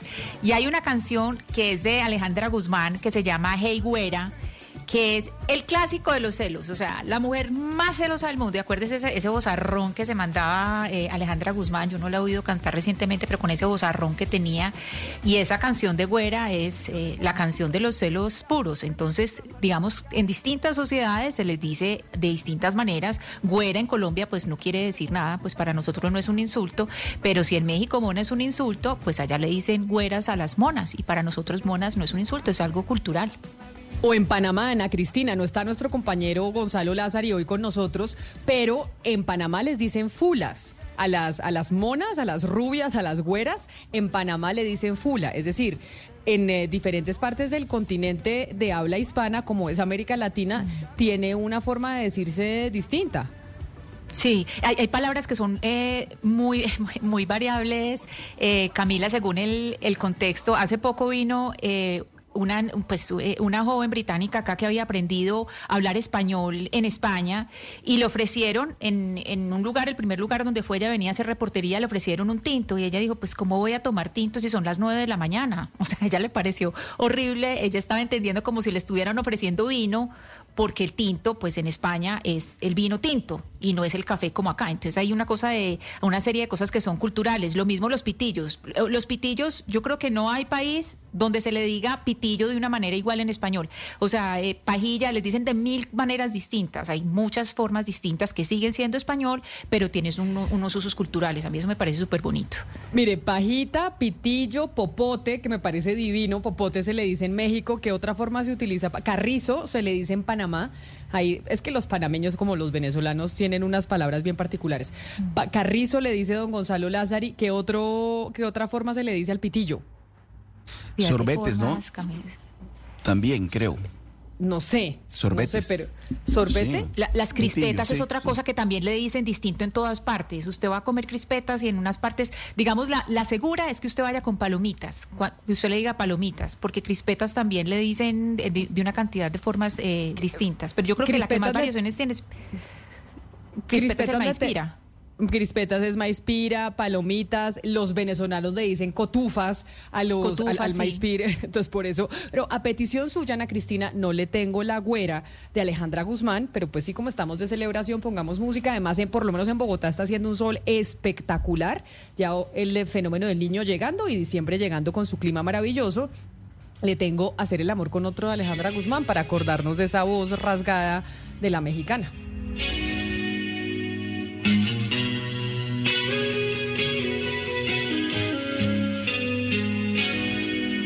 Amanecer él. A mi costado no es igual estar contigo. No es que esté mal ni hablar, pero le falta madurar. Es casi un niño blanco como el yogur. Sin ese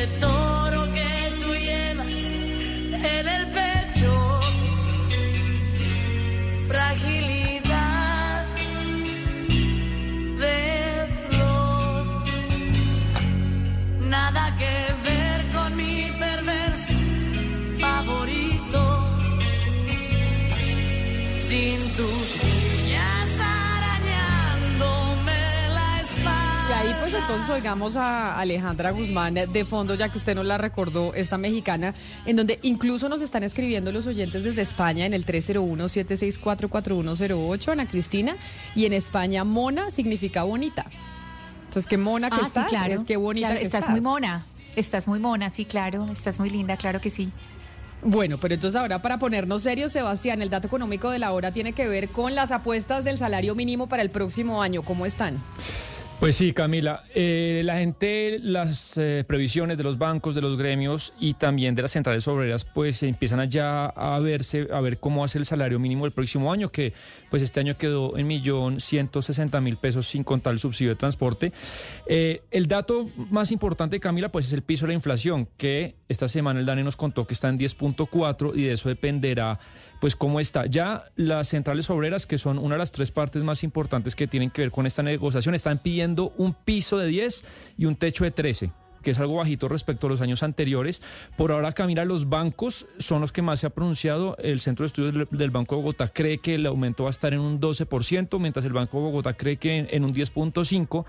Pero los gremios, que son la tercera pata importante de esta negociación, pues son cautos y no quieren todavía da- dar números, porque pues Camila, venimos de dos años de alzas muy importantes. eh, Obviamente es una discusión económica muy amplia, pero alguna gente dice que esas altas alzas tan importantes del salario mínimo han impactado en la, en la inflación porque la economía colombiana es una economía muy indexada, hay muchos precios que se fijan tanto por ley como por expectativas con base en el salario mínimo, entonces hay pues cierta precaución. ¿Qué pasa si el salario mínimo aumenta en ese rango de 10, 12%? Pues quedaría más o menos eh, para el 15% de los trabajadores que tienen ese salario mínimo en 1.300.000 pesos. Quedaría más o menos por ahí, pero pues toca ver finalmente cómo es el dato de inflación de diciembre, que según las previsiones del Banco de la República por lo menos no son tan optimistas, sería como de 9.8, 9.7% la inflación. Y, y bueno, veremos qué pasa. En dos semanas, Camila, arranca la negociación del salario mínimo. Cierto, Sebastián, es que esa negociación del salario mínimo cree uno, y estaría yo convencida que arranca como base con la inflación. O sea, no puede uno negociar el salario mínimo sin tener como base por lo menos la pérdida Claro. de valor que ha tenido el dinero. Y si va a ser alrededor del 9%, arranque ahí. Ahí el- arranca y mira hasta dónde llega en medio de la negociación. Y la gran pregunta es, ¿cuál será la posición del gobierno nacional? Que creería yo, es la primera vez que tenemos un gobierno que está mucho más del lado de los sindicatos que de los empresarios y de los industriales. Eh, Tiene usted razón, pero por eso le decía que me llamaba un poco la atención por ahora la postura de las centrales obreras, porque ellas dicen entre 10 y 13, 10 y 13 es uno o dos puntos por encima de lo que se pronostica la inflación y casi siempre, pues de lo que hemos reportado acá, recuerdo bien, eh, ellas siempre arrancan por encima 6, 7, 8 puntos, sabe que no les van a dar eso y negocian por lo bajo, pero por ejemplo, me- acuerdo, Iván Duque, vea, le tengo acá los las últimas tres alzas del salario mínimo. En el 2021 el alza fue del 3.5%, después en el año 2022, que fue el año realmente que la, la inflación empezó a despegar y ahí fue cuando mucha gente criticó a Iván Duque diciéndole que cómo se le ocurría irse tan arriba, Iván Duque firmó un 10.7% y el año pasado fue un 16%, pero pues si tenemos en cuenta la inflación, realmente el crecimiento real fue 2.4%.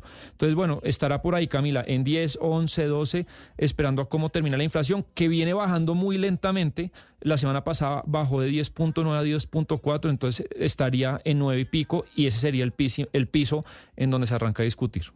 O sea que usted lo que dice es, hay que hablar con los sindicatos para preguntarles por qué en esta oportunidad, a diferencia de años anteriores, en donde igual la inflación fue supremamente alta, pues sobre todo el año pasado, arrancan con una negociación un poquito más bajita, Sí. o sea, entre el 10 y el 13 y no se van al 20% como decían en, en a- el año pasado. Sí, muy modesto. A mí me encantaría y le prometo si quiere mañana o, o cuando se empiece a discutir le traigo las notas de prensa de las de los de las demandas de las centrales obreras de los últimos años. Ellos siempre tiran muy alto porque bueno, un poco ese es la pues eh, el mandato de, de negociar, de tiro alto para que nego- yo negocio por la mitad, pero acá ellos están pidiendo entre 10 y 13 y eso es apenas uno o dos puntos de lo que está en este momento pues la inflación en Colombia. No sé si sea por esa buena sintonía que tienen con el gobierno de Gustavo Petro o, por qué será, pero sí es algo que me llama la atención y, y bueno, pues, que sepan los trabajadores que esto pues según datos del DANE le afecta al 15% pues eh, de los eh, trabajadores activos en Colombia son aquellos que ganan el salario mínimo,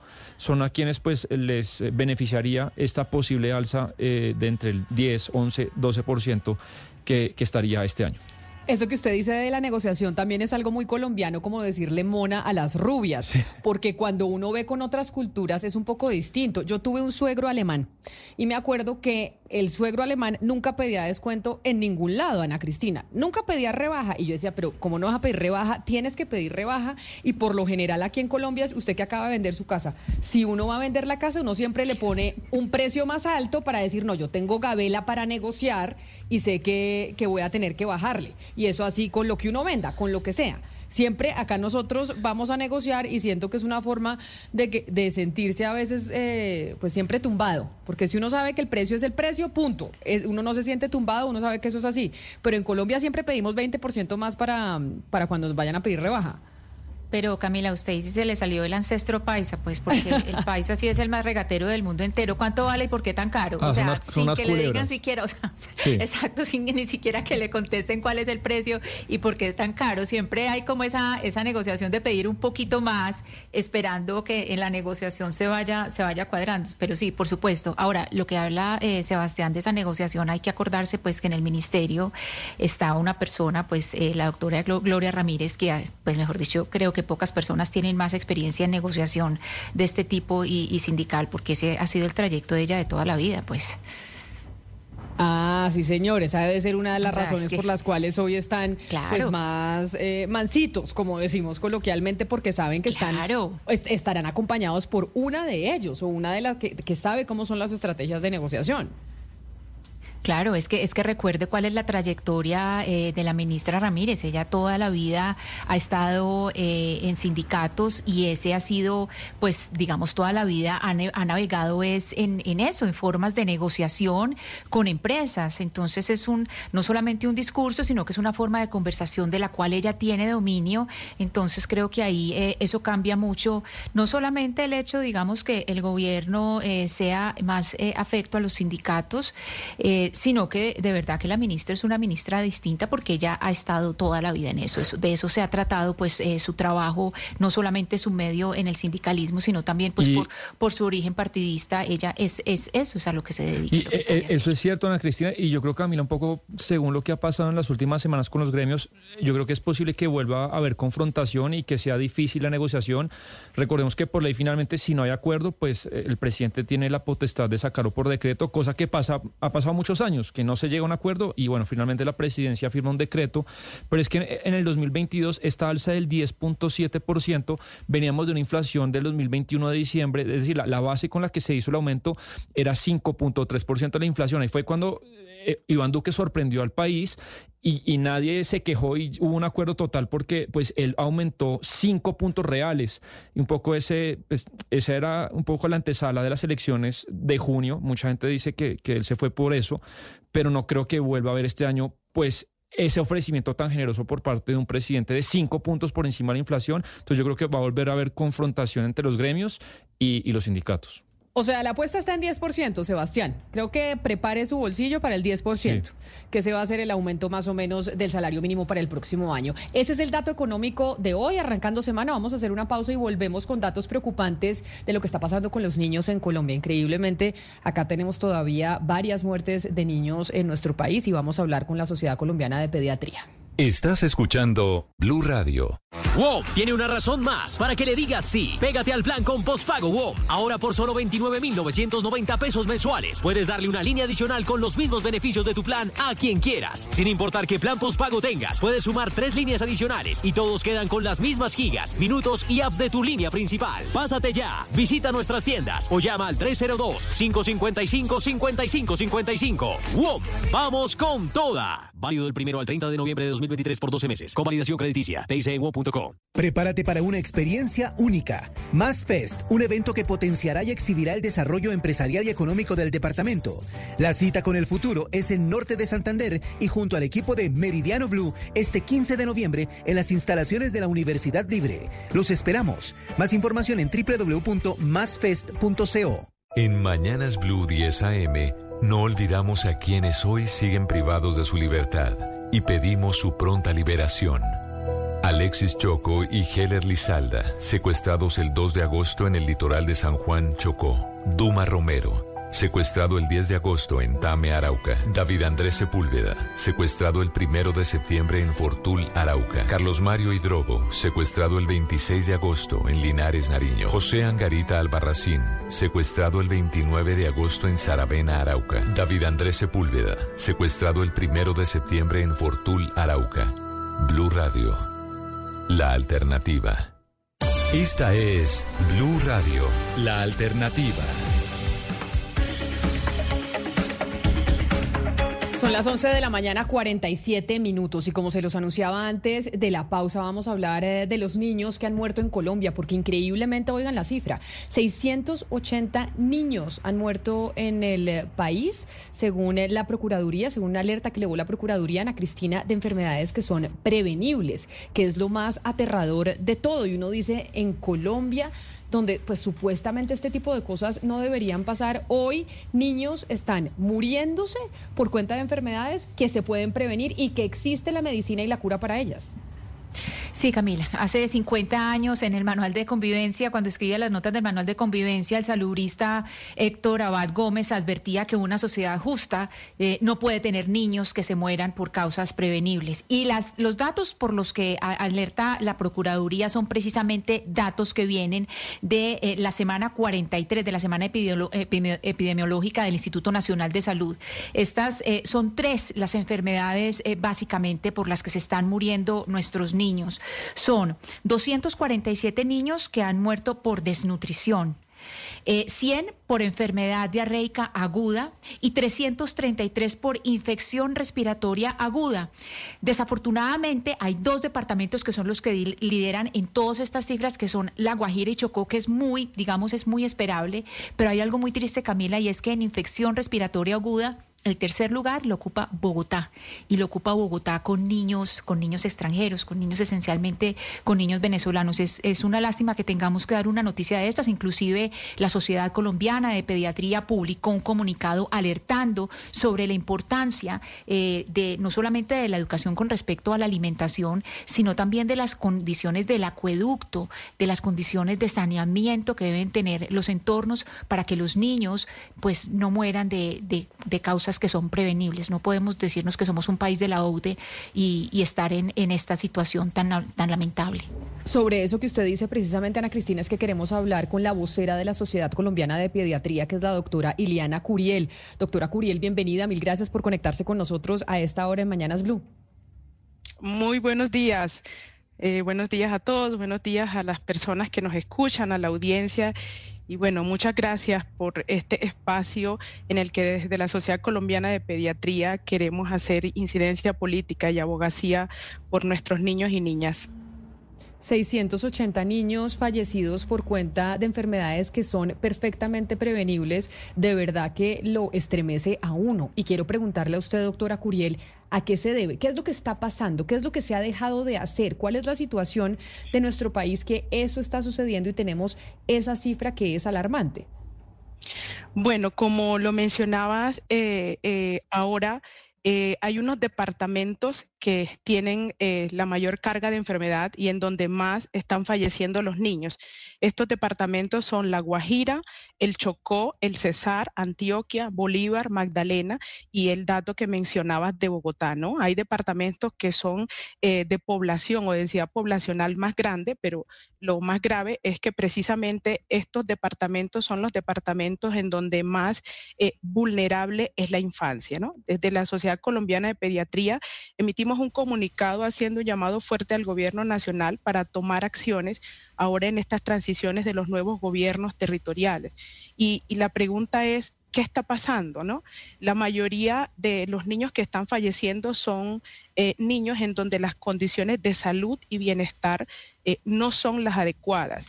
Antes hablábamos como pediatras de enfoques biomédicos en donde éramos, voy a decirlo de esta manera, recetólogos. El médico daba la fórmula ya, ahora no. Ahora los nuevos fenómenos y las nuevas situaciones sociales de la infancia en Colombia nos ponen a mirar a los niños de una manera diferente. Primero, poniéndolos en el centro de las atenciones y de las prioridades de los gobiernos territoriales. Y también la salud de los niños depende de muchos factores Cuando un niño llega a la urgencia o cuando un niño fallece es porque se han desencadenado una serie de violaciones sistemáticas de sus derechos. Por eso en el comunicado hacemos referencia a acciones contundentes y fundamentales que deben tomarse para el bienestar de los niños. Entonces hablamos de mejorar el acceso en la oportunidad en la atención materno-infantil y de calidad, sobre todo en estas áreas remotas de la Colombia rural, que allí es donde están falleciendo los niños, en, de- en donde los índices de pobreza eh, en las familias es- es- está elevado, ¿no? También es importante fortalecer. Sí. Doctora Curiel, sí, para que empecemos un poco como a desglosar lo que dice el comunicado, quisiera que entráramos en dos puntos en particular. Y es uno, eh, pues los, los puntos que hacen más vulnerables a los niños. Uno es el factor cultural y dos, el factor a condiciones de sanidad. Eh, comentemos un poco eso porque es, es muy, indica mucho, que, ah, claro, hay muchos departamentos, pero es que los índices en La Guajira y en, y en Chocó son, o sea, du- duplican o triplican al tercero y al que sigue. Es decir, el- el- los números de muertes de casos son supremamente superiores al tercer lugar. Sí, mira, yo eh, voy a mencionarte cuáles son las condiciones en las que hoy viven los niños. Vamos a hablar de un departamento, vamos a hablar del Chocó, ¿verdad? O sea, para que un niño tenga bienestar y tenga salud, se necesitan de varios factores. Entonces, por ejemplo, eh, vamos a hablar de los niños afrodescendientes o de los niños del Chocó. Hay factores que no los tienen, cobertura de energía eléctrica, cobertura de gas, cobertura de alcantarillado, de internet, de, eh, agua potable. eh, índice de pobreza multidimensional elevado. Por poner un ejemplo, en, la cobertura de energía eléctrica en, en- poblaciones afrodescendientes, la diferencia con el promedio nacional es tres- 3,7, ¿verdad? O la pobreza multidimensional casi del 11%. Esto incide directamente en los servicios de salud para niños y niñas. Por ejemplo, en departamentos como el Chocó, la mortalidad en niños menores de un año es más del doble del promedio nacional. Eh, por ejemplo, en La Guajira, un niño de La Guajira tiene 60 veces más riesgo de fallecer que un niño que vive en Bogotá, ¿verdad? Estas son desigualdades de las cuales dependen otros factores estructurales que probablemente como pediatras en una consulta nos vamos a solucionar, pero sí se necesitan acciones integrales, integradas para garantizar el bienestar de los niños y niños. Por ejemplo, la probabilidad de que un niño o niña afrodescendiente muera antes de cumplir un año de vida es superior a la de los niños que no son afrodescendientes o de los niños que viven en Bogotá. Entonces, estamos hablando de problemas serios, de desigualdades en salud que hay que tomar medidas urgentes más porque los municipios más afectados, así como lo menciona el- el- el- la manera de- en la que lo exhorta la Procuraduría, son los departamentos en alta ruralidad y con alta vulnerabilidad. Entonces, debemos poner a los niños en el centro. Una situación grave que está pasando es el cierre continuo de camas de pediatría, ¿no? Entonces, los niños se están enfermando por enfermedades prevenibles. La diarrea es prevenible con condiciones de saneamiento y agua potable. La infección respiratoria aguda es prevenible con un buen lavado de manos, pero también con un esquema adecuado de vacunación. Estamos caídos en todo Colombia con las coberturas de vacunación Doctora. y tenemos aún rezagos de la pandemia. Doctora, la, la cifra debería ser cero, sin ninguna duda debería ser cero, pero eh, esto que estamos hablando, digamos, es la foto de finales del 2023. Quisiera que usted un poco nos hable de la película de los últimos 10 años. Estas cifras, en comparación a los últimos 10 años, han venido mejorando, nos estancamos, bajamos y volvimos a subir, como si... Me gustaría que nos dé un poco de contexto de la última década en Colombia. Bueno, mira, eh, eh, los avances tecnológicos han hecho que la mortalidad infantil de una u otra manera haya disminuido, ¿verdad? Entonces, ahora tenemos acceso a servicios sanitarios diferentes. Pero, por ejemplo, la oportunidad de acceder a esos servicios de salud para la infancia han venido cambiando y nosotros los venimos denunciando también como Sociedad Colombiana de Pediatría. Entonces, la falta de atención en áreas rurales. Es posible que en Colombia, un país, eh, un niño menor de cinco años en estas áreas rurales en donde hay mayor mortalidad, nunca pueda ser visto por un pediatra, ¿verdad? Entonces, la, la probabilidad de atención en la ruralidad ha venido cambiando. Esto va de la mano con el movimiento que ahora hay de la reforma a la salud, ¿no? Entonces hay muchos retos, eh, la cobertura de vacunación ha mejorado, pero la pandemia nos deja unas cifras en las cuales los servicios de salud para los niños y niñas se cerraron. Tuvimos cierres de todos los servicios ambulatorios, ¿verdad? También hubo cierre y, y los niños no tenían acceso a la vacunación, ¿no? Entonces, eh, sí ha cambiado el panorama en los últimos 10 años, no solamente en Colombia y en América Latina, pero en los últimos tiempos, yo puedo hablar de estos dos últimos años, Doctora las cifras de mortalidad siguen aumentando. Sí, doctora Curiel, en esto que usted nos está eh, comentando, que además menciona la reforma a la salud, eh, quisiera que nos dijera qué impacto tiene el, programa eh, de cero a siempre que pasó para el Instituto Colombiano de Bienestar Familiar y que precisamente pues eh, no, no se está como, como, no hay como flujo de información sobre lo que está pasando con los niños. ¿Qué incidencia tiene ese programa de cero a siempre en este panorama que estamos viendo? Bueno, eh, el programa de cero a siempre tuvo un auge y un pico favorable en el tema de política de Estado, ¿no? Pero fue de la mano con la política de niñez y adolescencia que hasta el día de hoy ha estado invisibilizada en las acciones efectivas que deberían estar generando en este momento para los niños y niñas.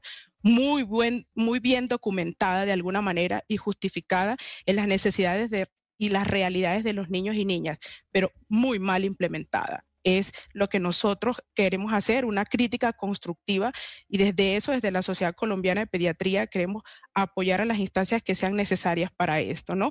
El, el, el programa de cero a siempre. Eh, hoy no debería retomar su rumbo. Sabemos que es una política en la cual tenemos que garantizar derechos de niños y niñas, eh, no solamente desde el sector salud, sino también desde educación. Entonces, eh, la crítica es poder retomar esto y retomarlo desde los diferentes sectores, no solamente desde el Instituto Colombiano de Bienestar Familiar o desde el sector salud, sino todos los sectores con el centro en los niños. Pues es la vocera de la Sociedad Colombiana de Pediatría, la doctora Iliana Curiel, quien nos atiende amablemente a esta hora y pues además poniendo esta alerta sobre lo que está pasando con los niños en diferentes regiones del país. Doctora Curiel, gracias por estar al frente de esta situación, por denunciarla y por haber aceptado esta invitación a Blue Radio. Feliz día para usted. Muchas gracias. Y es que los niños hay que ponerles atención y hay que exigir respuestas frente a estas alertas que nos llegan de la Sociedad Colombiana de Pediatría. Nosotros nos vamos con las noticias del mediodía para actualizarnos de lo que pasa en nuestras regiones y en el mundo y regresamos aquí a Mañanas. Blue Radio y Grupo Educa se unen por el desarrollo de la educación en Colombia. Esta alianza estratégica entregará 40 becas del 80% para estudiar maestrías con doble titulación europea, 100% en línea y en tan solo un año. Titulación que cumple los requisitos de convalidación del Ministerio de Educación. Para conocer más de esa alianza, mañana en Mañanas Blue estaremos en las instalaciones del Grupo Educa revelando todos los detalles para participar en esta gran convocatoria. Para más información pueden entrar a www.becaseduca.com. ¿Tiene un producto natural para la tos? Naturalmente. Digan no, no, no a la tos con miel tertos. Con totumo, sauco, eucalipto, miel y propóleo. En Colombia son las 12 del día en punto. Buenos días. ¿Tiene un producto natural para la tos? Naturalmente. Digan no, no, no a la tos con miel tertos. Con totumo, sauco, eucalipto, miel y propóleo. ¿Y qué otros productos de Natural Freshly tiene? Apetifor, que mejora el apetito. Fibofor, fibra fuertemente natural. ¿Y qué antiinflamatorio tiene? Finacid, la solución antiinflamatoria de origen natural. Solicite productos Natural Freshly. Tratamientos científicos con productos naturales. Es un fitoterapéutico, no exceder su consumo. Lee indicaciones y contraindicaciones en etiqueta. Si los síntomas persisten, consulte a su médico. Registro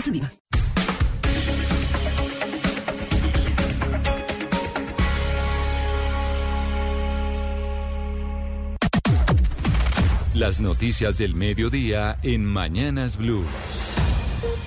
Y seguimos con ustedes y nos conectamos a esta hora con el servicio informativo de Blue Radio para actualizarnos de lo que pasa a esta hora en Colombia y en el mundo. Don Eslobodan Wilches a la cabeza del servicio informativo a esta hora. Buenas tardes. Muy buenas tardes, Camila. Muy buenas tardes a todos los oyentes de Blue Radio. Iniciamos con noticia importante que se produce desde el Ministerio del Medio Ambiente. Anuncia que como parte del programa Cuidar Paga, que busca que no se deforeste, recordemos, el Amazonas se va a triplicar el monto que se le paga a las familias para que no deforesten, pasando de 300 mil pesos a a 900 mil pesos mensuales. Importante anuncio del Gobierno Nacional. Oscar Torres, muy buenas tardes. Buenas tardes, Slodan. Sí, señor, pues es que recuerde usted que el Ministerio de Ambiente ha venido en una campaña intensiva en medio del fenómeno del niño que se avecina para el país en el mes de diciembre y dice ellos que van a empezar, o el Gobierno Nacional empezaría a hacer eh, un programa que se llama Cuidar Paga. Todo esto para que las personas en departamentos como Caquetá, como el Amazonas, de, eh, denuncien también a las personas que están haciendo quemas extensivas de los árboles y la vegetación y que esto claramente está terminando en un impacto medioambiental. Pues anuncia el Ministerio de Ambiente que en este momento esos pagos son de 300 mil pesos mensuales, pero van a pasar a 900 mil pesos mensuales que recibirán mensualmente las familias de esos departamentos. Todo esto para que se comprometan a no deforestar las zonas eh, que digamos tienen más peligro en el país, donde se pueden generar incendios. Hay que decir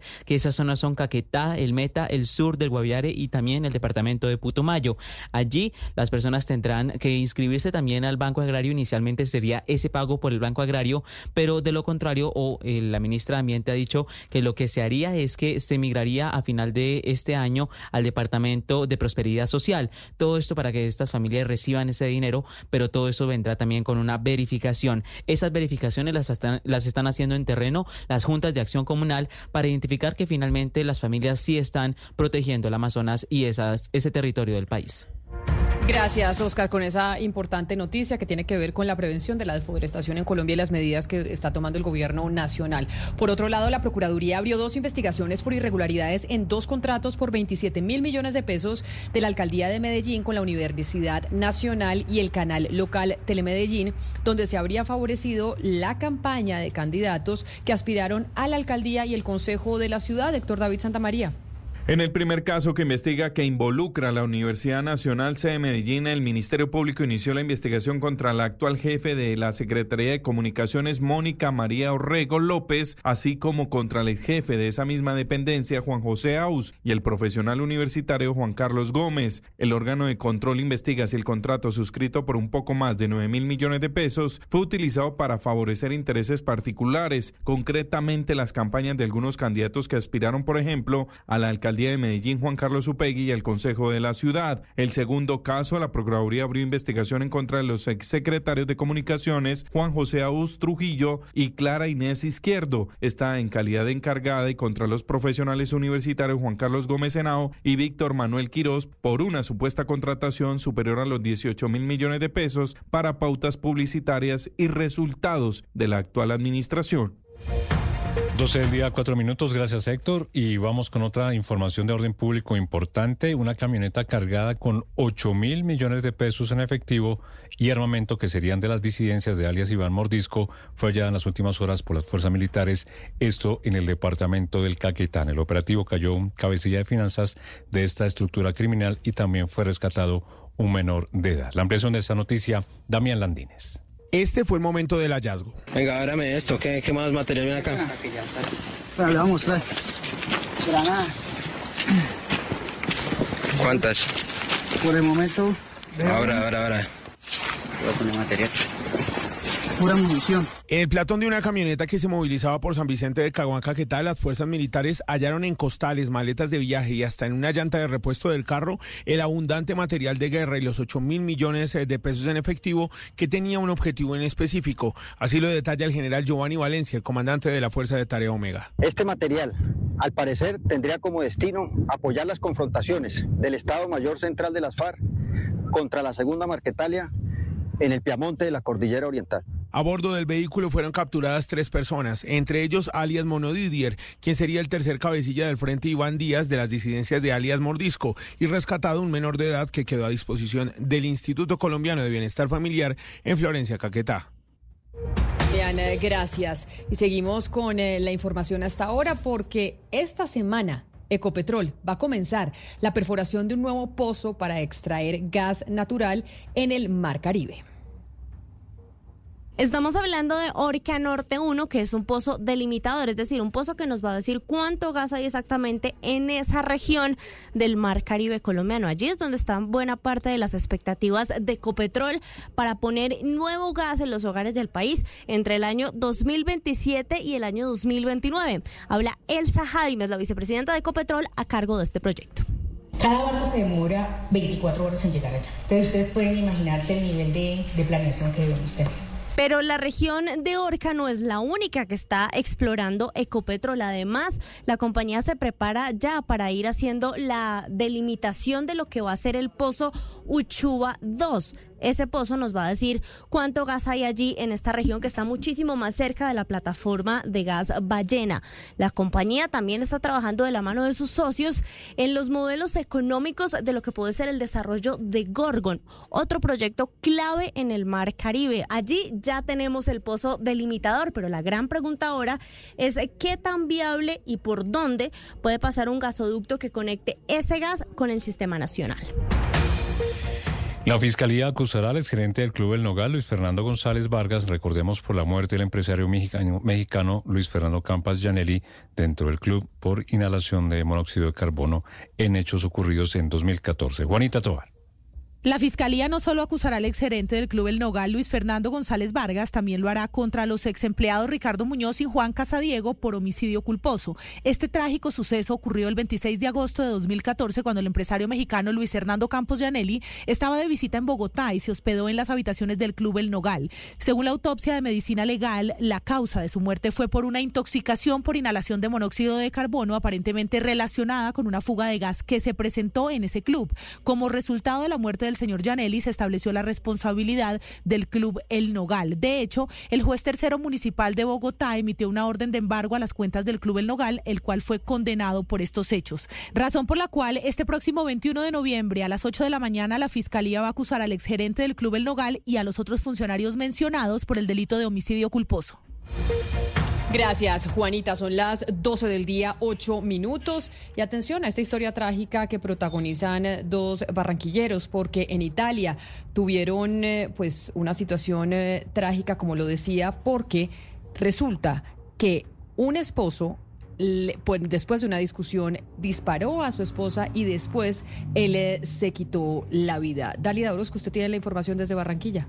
El sueño de migración que emprendió en julio de este año la familia barranquillera compuesta por Sami Habib Quisena y Laura Anaya terminó en tragedia en la ciudad de San Giorgio Sulellano, al noreste de Milán, en Italia. Pues una discusión entre Sami y Laura este pasado lunes terminó una balacera en la que la mujer recibió cuatro disparos en su cuerpo por parte de su pareja sentimental. Laura recibió ayuda de uno de sus vecinos para refugiarla y llamar a una ambulancia. Sin embargo, justo cuando esperaban la llegada de la asistencia médica, dos disparos más dieron cuenta de que Quisena había decidido acabar con su vida. Ahora el drama lo vive la familia de Anaya, que reside en Barranquilla y está solicitando apoyo al gobierno para diligenciar con urgencia los pasaportes para poder viajar a Europa y acompañar a Laura, quien se encuentra hospitalizada. Están en su proceso de tramitación para el viaje. Estamos esperando eh, cualquier apoyo, algo lo más rápido para poder ir lo más, lo más pronto posible. Por lo pronto se desconoce si el cuerpo de Quisena sería repatriado o si sus exequias serían realizadas en el viejo continente, teniendo en cuenta que su familia también vive en Barranquilla.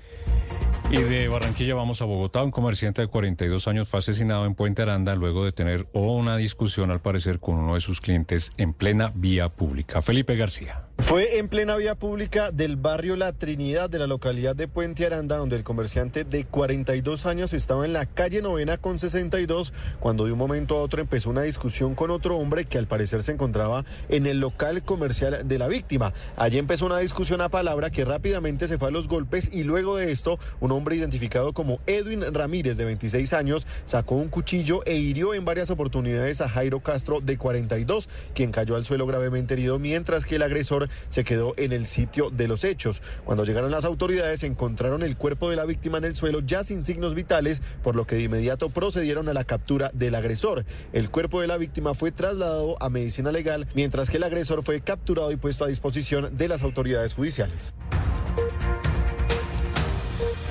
Y seguimos con las noticias a esta hora porque dos jóvenes huilenses que buscaban llegar a Estados Unidos fueron secuestrados en México en medio de la angustia de sus familiares, pues están pidiendo ellos ayuda a las autoridades colombianas y mexicanas para lograr la liberación de sus seres queridos. El drama del secuestro no solo vivido en Colombia, sino fuera de nuestro país. Silvia Lorena Artunduaga. En zona rural de La Plata, el ejército recuperó dos menores de edad quienes habrían sido reclutados hace más de un año por disidentes del Frente Ismael Ruiz que opera en esta zona del occidente del Huila. Estos menores eran los encargados de intimidar a los campesinos a participar de reuniones, así como también de actividades con fines extorsivos. Brigadier General David Leonardo Gómez, comandante de la Quinta División. En el área rural del municipio de La Plata fueron recuperados dos menores de edad quienes habían sido reclutados ilícitamente por la columna móvil de Agoberto Ramos. Estos menores igualmente eran utilizados para constreñir a la población civil en asistencia a convocatorias de reuniones ilícitas por esta estructura al margen de la ley. A los menores quienes fueron dejados a disposición del ICBF para el restablecimiento de sus derechos, les fueron incautadas además tres armas de fuego.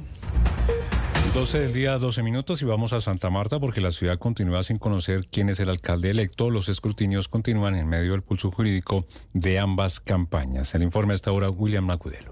La primera fase de los escrutinios en Santa Marta culminó con normalidad. Sin embargo, la diferencia entre Agudelo y Pinedo se acortó aún más. El candidato de Fuerza Ciudadana pasó de ganar por 282 votos a superar a su contrincante Carlos Pinedo luego de los escrutinios por tan solo 246 votos de diferencia a Carlos Pinedo, quien aseguró que seguirá dando la pelea. Esto dijo Pinedo. Esto no es más nada que distraer a la ciudadanía y generar una sensación de triunfo que no existe. Nosotros vamos a demostrar que el que ganó las elecciones se llama Carlos Pinedo Cuello. A esta hora se adelantan los escrutinios distritales donde las comisiones escrutadoras deberán resolver las más de 500 impugnaciones presentadas por el equipo jurídico del candidato Pinedo. Hasta el momento, Santa Marta sigue sin saber quién será el alcalde de los 500 años de la ciudad. La noticia internacional. Y a las 12.13 minutos del mediodía, la noticia es la reunión entre el presidente de Estados Unidos, Joe Biden, y su homólogo chino, Xi Jinping, que se llevará a cabo mañana en el marco del Foro de Cooperación Económica Asia-Pacífico, la APEC, en San Francisco, y en el que también participará el presidente Gustavo Petro en calidad de observador. Biden afirma que quiere construir una mejor relación con el gigante asiático y que la reunión con Xi Jinping será un éxito si consiguen volver a una correspondencia normal, si son capaces de llamarse por teléfono cuando haya una crisis y si ambos ejércitos mantienen contacto entre ellos. La noticia deportiva. La noticia deportiva llega desde el CIES, el Centro Internacional de Estudios Deportivos que tiene sede en Suiza.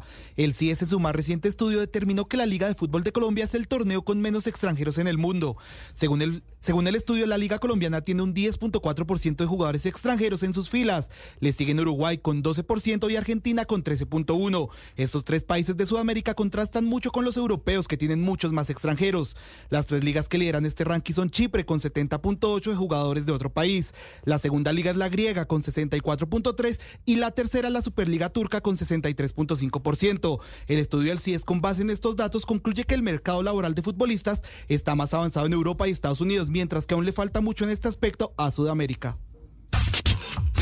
Las principales tendencias en redes sociales. Luis Díaz continúa siendo tendencia tras conocerse que esta mañana el delantero colombiano llegó al país para reencontrarse con su padre, quien fue recientemente liberado después de 13 días secuestrado por el ELN. La llegada del futbolista a la concentración de la selección Colombia en Barranquilla estuvo cargada de sentimentalismo y quedó registrada en diversas fotografías que relatan el conmovedor momento e inundan a esta hora las redes sociales.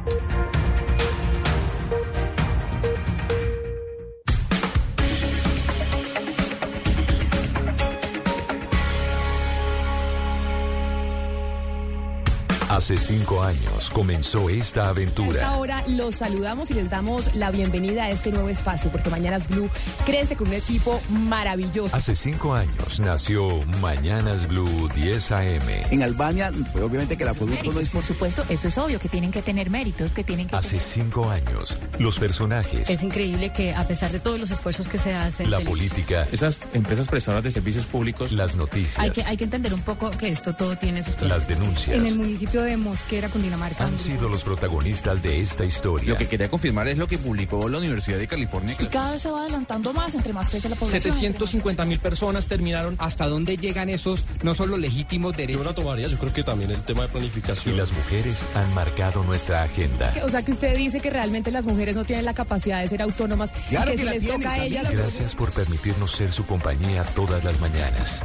Blue Radio, la alternativa. Llega el mediodía. Y en Mañanas Blue continúa el análisis y el debate. Dirige Camila Zuluaga.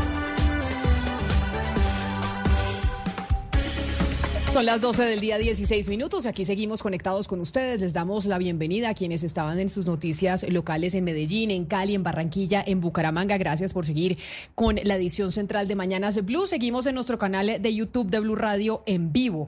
Ahí ustedes siguen conectados con nosotros y a través de nuestro canal eh, de nuestro chat de WhatsApp 301-764-4108. Ahí ustedes también nos escriben sus comentarios y preguntas. Y precisamente muchas preguntas hemos recibido través de los diferentes canales de los oyentes sobre la situación del fentanilo en Colombia. Nosotros este 2023 le hemos hecho bastante seguimiento desde comienzo de este año de la situación del fentanilo en los Estados Unidos. ¿Por qué? Pues porque en ese país se convirtió quizá en el mayor problema de salud pública. 107 mil personas han muerto este año en ese país por cuenta de sobredosis que tiene fentanilo incluido y cerca de no, 170 mil personas han muerto por sobredosis en Estados Unidos y de esas 107 mil, 70 mil han sido fallecimientos que se, que se produjeron por cuenta del consumo de fentanilo o su mezcla con otras sustancias. Y aquí desde hace rato entonces dice, ¿el fentanilo va a llegar a Colombia? ¿No va a llegar? ¿Qué impacto tiene sobre el negocio de las drogas en nuestro país? De acuerdo con el Ministerio de Justicia, desde el 2021 se reportan en nuestro país cerca de 30 muertes asociadas al fentanilo en nuestro territorio. Se han encontrado casos en los que este opioide se ha mezclado con el consumo de otras sustancias como heroína, oxicodona y cocaína. Como estas son eh, cifras que entrega el Ministerio de Justicia, por esa razón, a esta hora, el viceministro de Política Criminal y Justicia Restaurativa, el doctor Camilo Eduardo Umaña, nos acompaña a esta hora en los micrófonos de Blue Radio. Viceministro Umaña, bienvenido. Mil gracias por estar con nosotros hoy en Mañanas Blue. Muchas gracias a usted, Camila, y un saludo muy especial a toda la audiencia. Me parece importante hablar con usted, que es la autoridad en este tema, para no especular en torno al fentanilo, que mucho se ha dicho por cuenta de lo que sucede en Estados Unidos con esta sustancia. Desde el Ministerio de Justicia, ustedes han encontrado laboratorios clandestinos de drogas sintéticas en donde hay trazas y hay eh, rezagos de fentanilo. Los hallazgos que se han hecho a nivel nacional parecen indicar que hay una suerte de desviación del fentanilo, porque el fentanilo realmente es usado, por ejemplo, para procedimientos médicos al ser un opioide que tiene grandes propiedades analgésicas.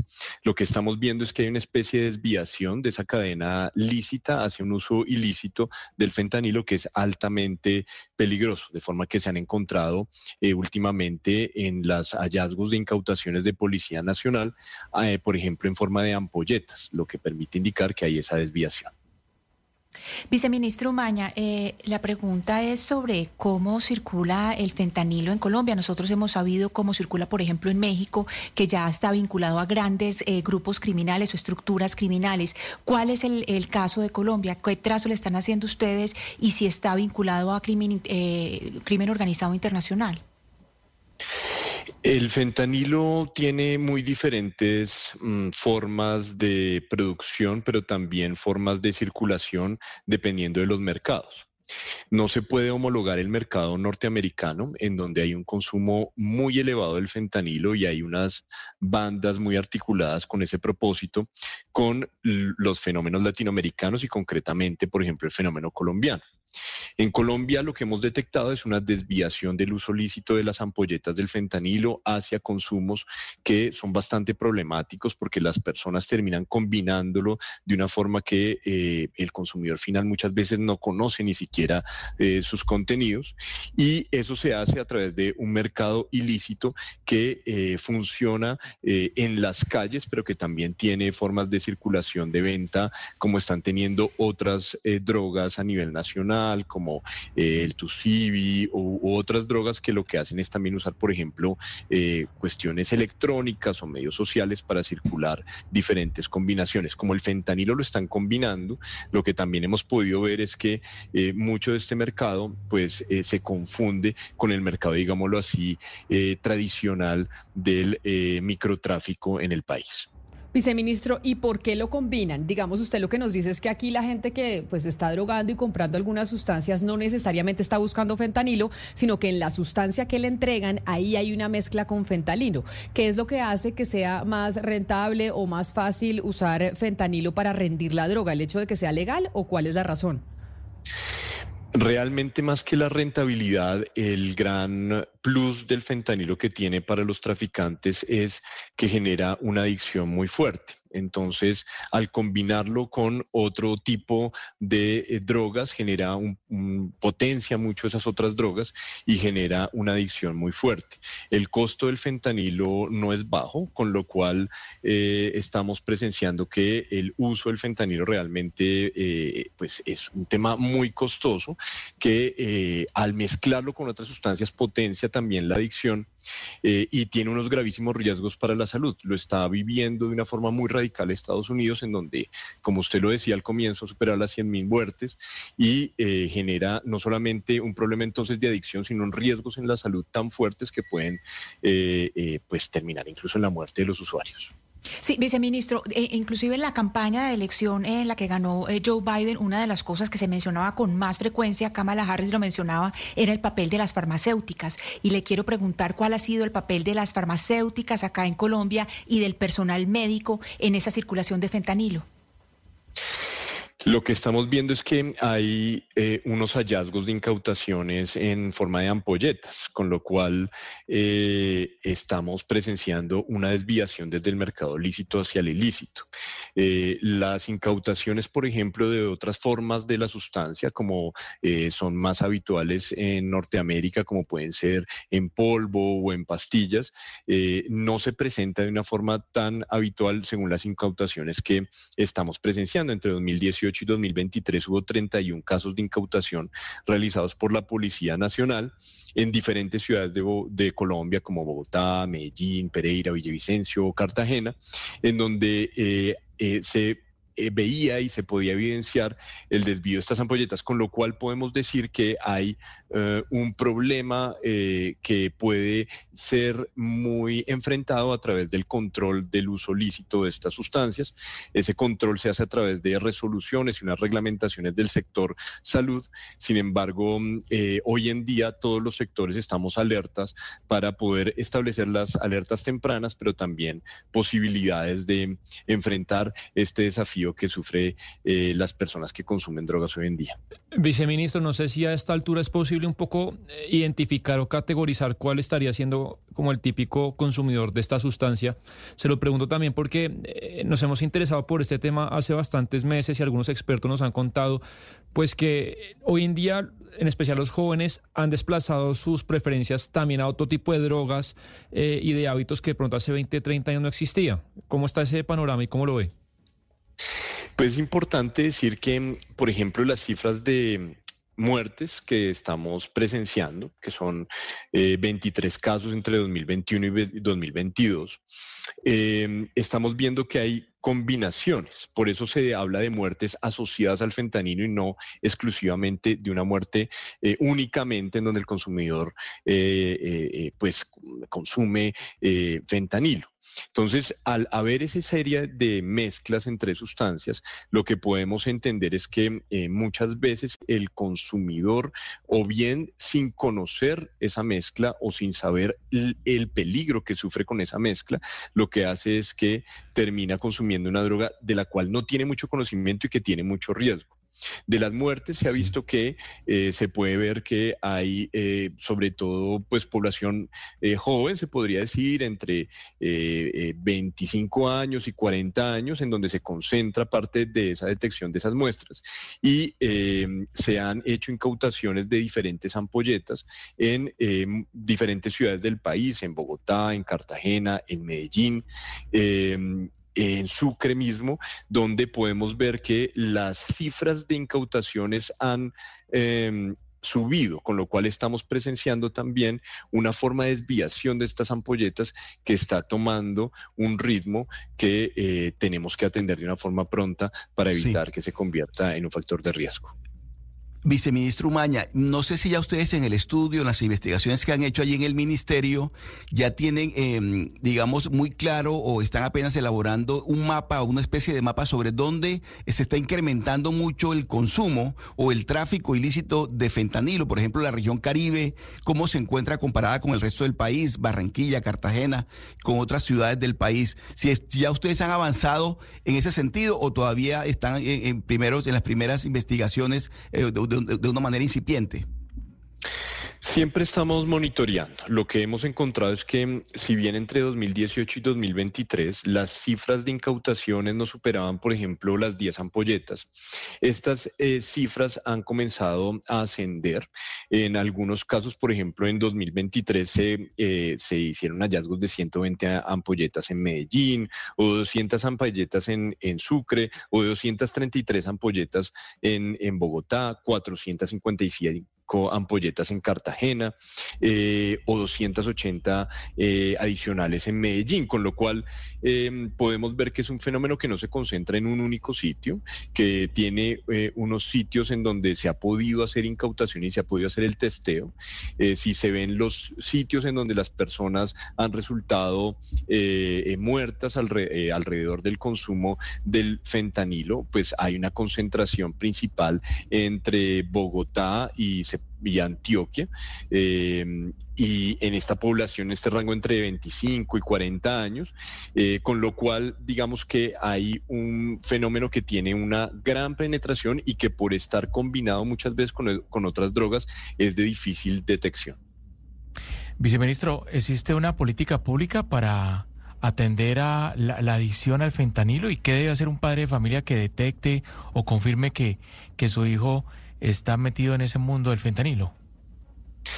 Mm, lo ideal es que las personas no consuman fentanilo. Se debe evitar el consumo del fentanilo porque eh, el consumo del fentanilo es ampliamente adictivo, tiene unas eh, asociaciones con problemas de muertes asociados al fentanilo muy eh, gravosas para las personas y porque por sus costos, etcétera, generan una carga muy grande también en esos consumidores. Eh, entonces, eh, lo que se está haciendo a través de articular eh, interinstitucionalmente la política de drogas es generar unas estrategias pues, de prevención y de atención suficiente. Al día de hoy se están haciendo, por ejemplo, los consejos seccionales de estupefacientes que buscan que los departamentos adopten unas estrategias de búsqueda activa y de prevención que se ha podido hacer de una forma interesante en departamentos como Antioquia y Valle del Cauca, en donde, por ejemplo, centros de salud, centros hospitalarios han comenzado a hacer un protocolo de seguimiento concreto a casos donde hay sospecha de fentanilo. Por la dificultad de la detección es muy difícil pues que un padre de familia pueda establecer sencillamente viendo a su hijo si se trata o no de un caso que está relacionado con temas de fentanilo, pero si eh, hay esa voluntad, por ejemplo, de testear, de saber qué es lo que la persona está consumiendo. Eso es muy importante. Eh, en el Ministerio de Justicia y del Derecho tenemos, apoyamos proyectos como los de Échele Cabeza, en donde en lugares donde se detecta que hay temas de consumo, puedan los consumidores tener información suficiente para saber qué es lo que están realmente eh, eh, pues, incorporando su cuerpo, digamos, qué es lo que están consumiendo. asimismo, la Policía Nacional nos ha pedido una serie de capacitaciones porque la detección química del fentanilo tiene unas vicisitudes muy específicas técnicas eh, y lo que se busca es que la policía también incremente sus capacidades y estamos con cerca de 20 laboratorios forenses del país que son los que están habilitados para hacer el testeo de este tipo de muestras eh, de difícil detección para eh, incrementar sus habilidades y para generar mucho más muestreo también. Necesitamos hacer un mapeo que lo hacemos a través del sistema de alertas tempranas. Sí, viceministro Umaña, precisamente se, adelanta un poco eh, a mi pregunta porque en redes sociales se han visto distintos, o por lo menos aquí en Medellín han circulado videos en redes sociales que son falsos sobre personas que supuestamente están bajo el efecto del fentanilo. Eh, digamos, cuando eh, en la calle, pues usted ya nos dice que está capacitando a la policía precisamente para cuando encuentren una persona que está afectada por el fentanilo, pero para un ciudadano común y corriente, ¿cuáles serían como esos, esos síntomas? Y si una persona eh, que está afectada por, eh, por el fentanilo podría ser violenta o cómo se le puede ayudar, porque vamos a hablar de, estamos hablando de un, de un problema que puede ser de salud pública y, la idea es poder ayudar.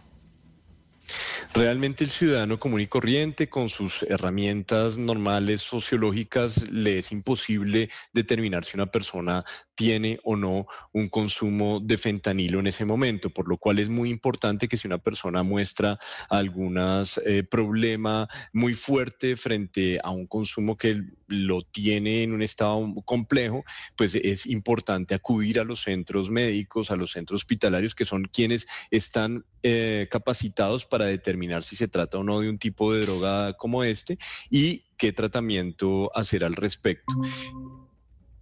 Viceministro Maña, y una pregunta final. Decía el presidente Petro hace unos días que pasamos de un sistema de carteles colombianos hacia una libre competencia mundial, donde el fentanilo está deteniendo el consumo de cocaína en el norte y el consumo de cocaína se está expandiendo hacia el cono sur de América, Europa, Rusia y China. Dice también que después de un millón de muertos, la llamada guerra contra las drogas ha fracasado. ¿Cómo debe cambiar esa lucha antinarcóticos ahora que está presente el fentanilo? Y el presidente habla también de una interconexión en las rutas del fentanilo de Asia hacia América y de la cocaína desde América hacia Asia. ¿Eso cómo es esa interconexión? Mm, el fentanilo ha generado una especie de, o influenciado en el estancamiento en el consumo en Norteamérica, con lo cual pues se presenta una disminución leve que todavía no nos permite mostrar pues una tendencia definitiva hacia la final disminución del consumo de cocaína en Norteamérica. Sin embargo, a la par, en Europa y en Oceanía hay un incremento del consumo de la cocaína, con lo cual las rutas de narcotráfico se fortalecen y sencillamente cambian de rumbo. Cuando mm, hablamos desde el gobierno nacional de la importancia de entender el fenómeno más allá de eh, un problema de un cultivo muy concreto, llamamos la atención sobre la, la, importancia de establecer muy bien estas lógicas multicrimen que se adaptan mucho al tipo de sustancia y al lugar del mundo en el que operan. En Colombia, si bien tenemos un mercado mucho más efervesciente de estupefacientes como eh, la cocaína y mucho menos de eh, problemas de drogas relacionados con el fentanilo, pues estas dinámicas de las rutas y del consumo pues nos llevan a generar las alertas adecuadas para poder entender que esto es un fenómeno transnacional, no se trata sencillamente de un fenómeno local, localizado en donde hay cultivos, sino que se trata de un fenómeno transnacional en donde debe ser una política internacional la que pueda hacer frente a estas lógicas de integración de los mercados ilícitos.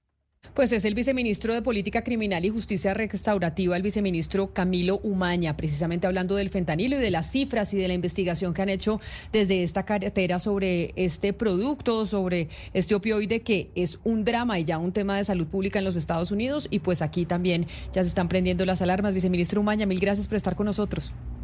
Muchas gracias a usted y un saludo a su audiencia. Hasta luego. Y como se ha hablado tanto de fentanilo, como lo decíamos, Sebastián, nosotros desde comienzos de este año hemos venido hablando de esta situación por cuenta de las alertas que se prendieron en Estados Unidos. Es importante, o era importante saber lo que decían las autoridades en Colombia, en este caso el Ministerio de Justicia, que es el encargado de estos temas. No, y una persona, pues me, pareció a mí muy, muy, seria, muy elocuente lo que, lo que dijo el viceministro, porque además cambia, hay que entender que está cambiando mucho este mercado, no, no, lo han dicho los expertos, tanto de producción eh, como de consumo decía Lucas leyendo un poco lo que ha dicho el presidente Petro en estas semanas, y también los jóvenes. Hace 20 años las preferencias de los jóvenes eran diferentes, hoy están cambiando, aparecen nuevas drogas y también Camila, pues el precio que afecta directamente las dinámicas de las regiones y del conflicto armado en Colombia. Se ha desplomado el precio de la hoja de coca en Colombia al mismo tiempo que se ha mantenido el nivel de producción y eso hace que más de 300 mil familias pues vean mermados sus ingresos. Entonces todo este tema un poco se interconecta por lo que veo y yo sí veo pues al, viceministro con los datos muy frescos y, con un panorama muy claro de lo que está pasando.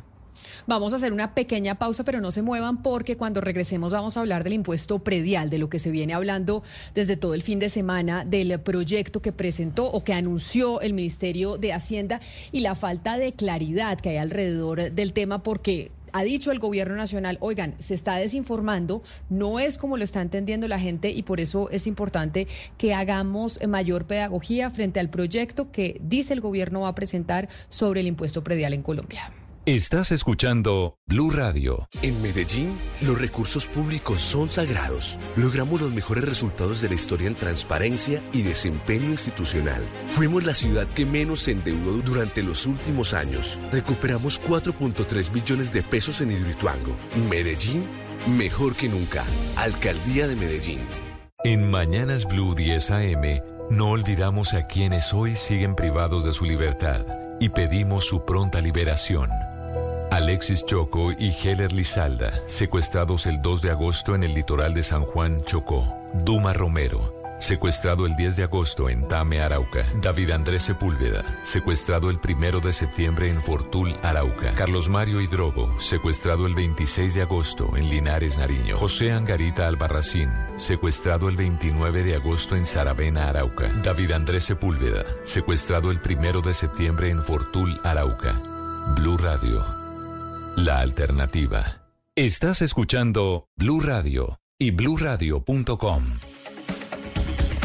Son las 12 del día, 36 minutos. Y sí, durante todo el fin de semana que fue largo, fue puente festivo, se habló de la propuesta del gobierno nacional, del Ministerio de Hacienda, de aumentar el impuesto predial. Sin embargo, es importante decir, y ya ha dicho el ministro de Hacienda en diferentes entrevistas en medios de comunicación, que no es que el impuesto predial se le vaya a subir, por ejemplo, a la gente en Bogotá un 300% o en Medellín un 300% o en Cali, donde ya ha habido la actualización catastral. De hecho, lo que han explicado es que lo que se busca es precisamente que no sea del 2000% el aumento cuando se hagan las actualizaciones catastrales. De hecho, nosotros, yo no sé si ustedes se acuerdan a Cristina, pero aquí en este programa a raíz de lo que nos escribieron los oyentes en el 301-764-4108, que es nuestra línea de WhatsApp, lo que nos escribían a través de nuestros canales de comunicación de que les había subido el impuesto predial de manera abrupta tratamos el tema. ¿Usted se acuerda que nosotros en junio, a mitad de año más o menos, estuvimos hablando de este tema por los mensajes que nos enviaban los oyentes?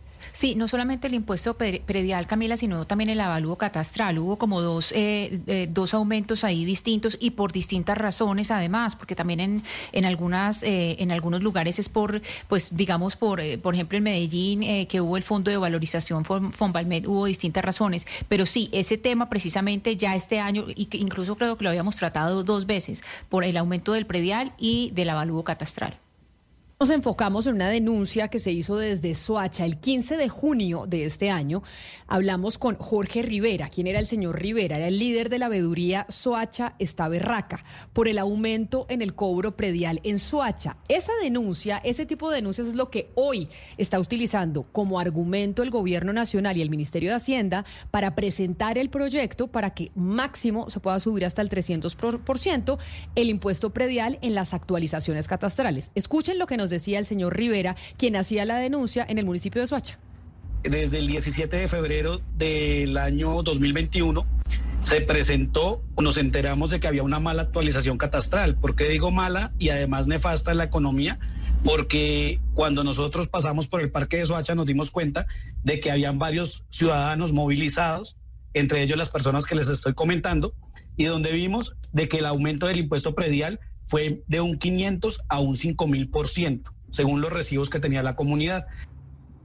Ahí 500 a un 5 mil por ciento. Esa denuncia, que de hecho, incluso, oigan ustedes, ese mismo día hablamos con un concejal de Suacha que se llama Giovanni Ramírez, que también hablaba sobre lo que estaba pasando en ese municipio. Y después de que hablamos de lo de Suacha, empezamos a recibir mensajes de todo el país en donde los aumentos del impuesto predial estaban por encima del mil por ciento por cuenta de las actualizaciones catastrales y de los errores que en algunos casos habían tenido esas actualizaciones. Recordemos que es que el país adquirió un crédito por 100 mil por 100 millones de dólares para la implementación de los catastros multipropósitos en el terreno. Acá lo que hay es un entramado y un gran negocio. Quien hoy es director del IGAD, el señor Gustavo Marulanda, hasta hace un poco de meses, era uno de los fundadores y directores de la empresa Citilán, que al final es operador del catastro en la ciudad. Básicamente el gobierno actual le ha entregado a un privado que opera ese negocio la, la responsabilidad de ser el máximo ente rector del catastro en nuestro país, Diana y eh, Camila. Diana, y precisamente el director del IGAC habló esta mañana aquí en los micrófonos de Blue Radio, a quien denunciaban en su momento a mitad de año en este programa sobre el programa que se utilizó para hacer la actualización catastral, que subía el, impuesto predial en un 5 mil por ciento en algunos casos. Ahora lo que dice el director del IGAC, a quien se denunció a mitad de año sobre este tema, es se está presentando el proyecto precisamente para que eso no suceda. Precisamente para que eso no suceda y hace una excepción el, el director del IGAC, Y es aclarar que este proyecto cobijaría solamente a los municipios y ciudades que no hayan actualizado su catastro. Y eso es importante porque estas denuncias que presentamos en el mes de junio son de municipios eh, que ya actualizaron su catastro. O sea, este proyecto que presenta el gobierno nacional no los cobijaría. Eso significa que en esos municipios esos incrementos del 500 y hasta el 5.000% seguirían. Pero el proyecto de ley sí trata de solventar lo que manifestaban muchos ciudadanos alrededor del país en su momento cuando lo hablábamos de lo que estaba pasando con el aumento del impuesto predial por la actualización catastral, que decíamos la actualización catastral es necesaria porque en Colombia hay predios que cuestan 500 millones de pesos y tienen una actualización catastral como si fuera de 20 millones de pesos y pagan impuesto predial sobre eso. pero lo que decían lo que decían los oyentes también es, "Oiga, listo, pero si me va a subir el impuesto predial, pues hágamelo paulatinamente porque así yo tengo un predio que cuesta 500 millones de pesos y yo estoy pagando un impuesto predial de 20, pues me va a tocar salir de la, del, predio si me lo suben de una a los 500 millones de pesos. Claro, que era lo que, hablábamos incluso en esa oportunidad. E, ese incremento no lo haría, no lo hace el gobierno con ese, con ese proyecto. O sea, ese proyecto, entiendo yo, pone un tope eh, de acuerdo al metraje que tiene cada predio. Pero ese proyecto como tal no le sube a usted el 300 o el 500% como están diciendo, básicamente porque el alza en el impuesto predial eh, la ponen los alcaldes. O sea, lo que le está haciendo, lo que le está diciendo el gobierno nacional es, usted no ha actualizado su predial, este será el tope, pero usted, señor alcalde, para eso está, para que actualice el predial y para que usted dé los topes de pago cómo van a ser. Porque si a una persona se le incrementa en un 500%, pues mire a ver usted, municipio, cómo lo va a diferir para que el totazo no sea tan grande para sus pobladores, porque para eso lo eligieron. De hecho, tanto eh, ha sido la confusión alrededor del tema del impuesto predial que el presidente Gustavo Petro escribió este trino larguísimo, que es como el eh, mecanismo de comunicación que el mandatario está utilizando para comunicarse con los colombianos y escribió a través de su cuenta de X, pues que había una desinformación. Si me ayudan a través de nuestro canal de YouTube de Blue Radio en, eh, YouTube, nuestros colegas de video a poner el trino del presidente Gustavo Petro en donde, pues en varios párrafos decía, aquí hay desinformación en torno a lo que se está diciendo sobre el impuesto predial, porque no es cierto que vaya a aumentar un 300% en todos los casos. Lo que dicen es que se, se está incluso bajando a 300 para que cuando vaya a ver la actualización eh, catastral, pues no, em, no vaya a subir en un 5 mil o en un eh, 2 mil por ciento. No me pusieron el trino, pero entonces ahora, si me ayudan, eh, ahí lo estamos viendo, es el trino del presidente Gustavo Petro hoy temprano, precisamente refiriéndose a la discusión que hubo desde el fin eh, de semana. De hecho, dice el presidente, se irradian fake news, noticias falsas con ayuda de la prensa y ahí nos manda un garrotazo y a pesar de la rectificación posterior, el mal queda hecho. Esta actividad que sea buena. Y ahí empieza a pelear con la prensa que no me parece pertinente eh, empezar a, empezar esa discusión, pero sí es importante decir, oiga, lo del impuesto predial no es cierto que usted en Bogotá, en Medellín, le vaya a subir el 300% con este proyecto de ley que anuncia el Ministerio de Hacienda. De hecho, me parece importante que hablemos con la doctora María Mercedes Maldonado, que es una experta en estos temas. Ella es abogada, es urbanista y es investigadora especialista en estos temas de ordenamiento territorial y derecho urbano, para que nos explique quiénes van a tener la potestad o quiénes son los que tienen la potestad de subir el impuesto predial en los municipios, en las ciudades y demás. Doctora Maldonado, bienvenida. Mil gracias por estar con nosotros hoy en Mañanas Blue. Eh, buenas tardes, Camila. Eh, un saludo. Eh, muchas gracias por la invitación. A ver, el impuesto predial, lo que uno paga, la factura que le llega a la casa, se deriva de el valor catastral, o sea, el avalúo del inmueble, multiplicado por la tarifa. La tarifa la fijan eh, los municipios, los consejos municipales. El valor catastral, el avalúo lo realiza eh, en la gran mayoría de municipios del país el IGAC, el Instituto Geográfico Agustín Coasi, Hay municipios eh, que tienen sus propios catastros o departamentos hace muchísimos años y recientemente las normas nacionales permiten que haya otros gestores catastrales. Esos a su vez contratan a unos operadores que hacen pues todo el estudio. O sea que lo que uno paga depende de dos cosas. Eh, entonces, como hay avalúos muy desactualizados, hubo municipios donde los eh, alcaldes conscientes de que si no tiene, que lo peor para una alcaldía es no tener recursos para darle los servicios y la solución de los problemas que necesitan los ciudadanos, fueron subiendo las tarifas. Pero las tarifas tienen un, un tope legal. Un municipio no puede subir indefinidamente. El tope legal es 16 por mil, 1.6%. Eh, entonces, de pronto cuando llega el avalúo, eh, la actualización, si no se hizo, legalmente hay que actualizar cada cinco años, pero no todos los municipios han cumplido eso. Hay, hay municipios donde no se actualiza hace 20 años. Entonces, si llega un avalúo desde hace 20 años actualizado a hoy, eh, donde pasan muchas cosas en los municipios, los predios se aumentan de valor, y, el, y eventualmente el municipio fue subiendo las tarifas, puede que resulte un valor alto. O aún sin haber, sin tener tarifas muy altas, esa actualización genera esos incrementos. Pero eso es, eso es una política nacional que está, se está implementando hace ya varios años, justamente para fortalecer los, eh, las finanzas de los municipios y, los, y que los municipios tengan unos recursos con un impuesto que es equitativo eh, versus otros, eh, comparativamente, tengan recursos para responderle a la ciudadanía. E, ese tal vez es la, esa es como la confusión más grande que hay ahora mismo, doctora Maldonado, y es que la gente dice, oiga, pero si ya hay una ley que dice que no se puede subir un tope mayor al 50% en una actualización catastral, ¿por qué nos van a embutir un proyecto de ley donde nos va a subir casi el 300% y de pronto más? Esa es como la confusión que tiene la gente y ojalá usted nos pudiera aclarar el tema si es que se deroga esa ley del 50% o esto se complementa o cómo es que juega un papel la ley que, se, que está proponiendo el gobierno, porque la mayoría de gente dice el gobierno nos va a subir al 300% sin importarte una ley que nos protege en un 50%. Sí, a ver, por regla general desde mil, el año 1990 siempre hubo un límite, no se le podía subir a nadie más del 100% de su eh, de la, lo que resultará de esa actualización que puede provenir, de nuevo, del avalúo que se actualiza o de la tarifa que el, eh, un alcalde responsable eventualmente lleva al consejo y un consejo responsable aumenta. ¿sí?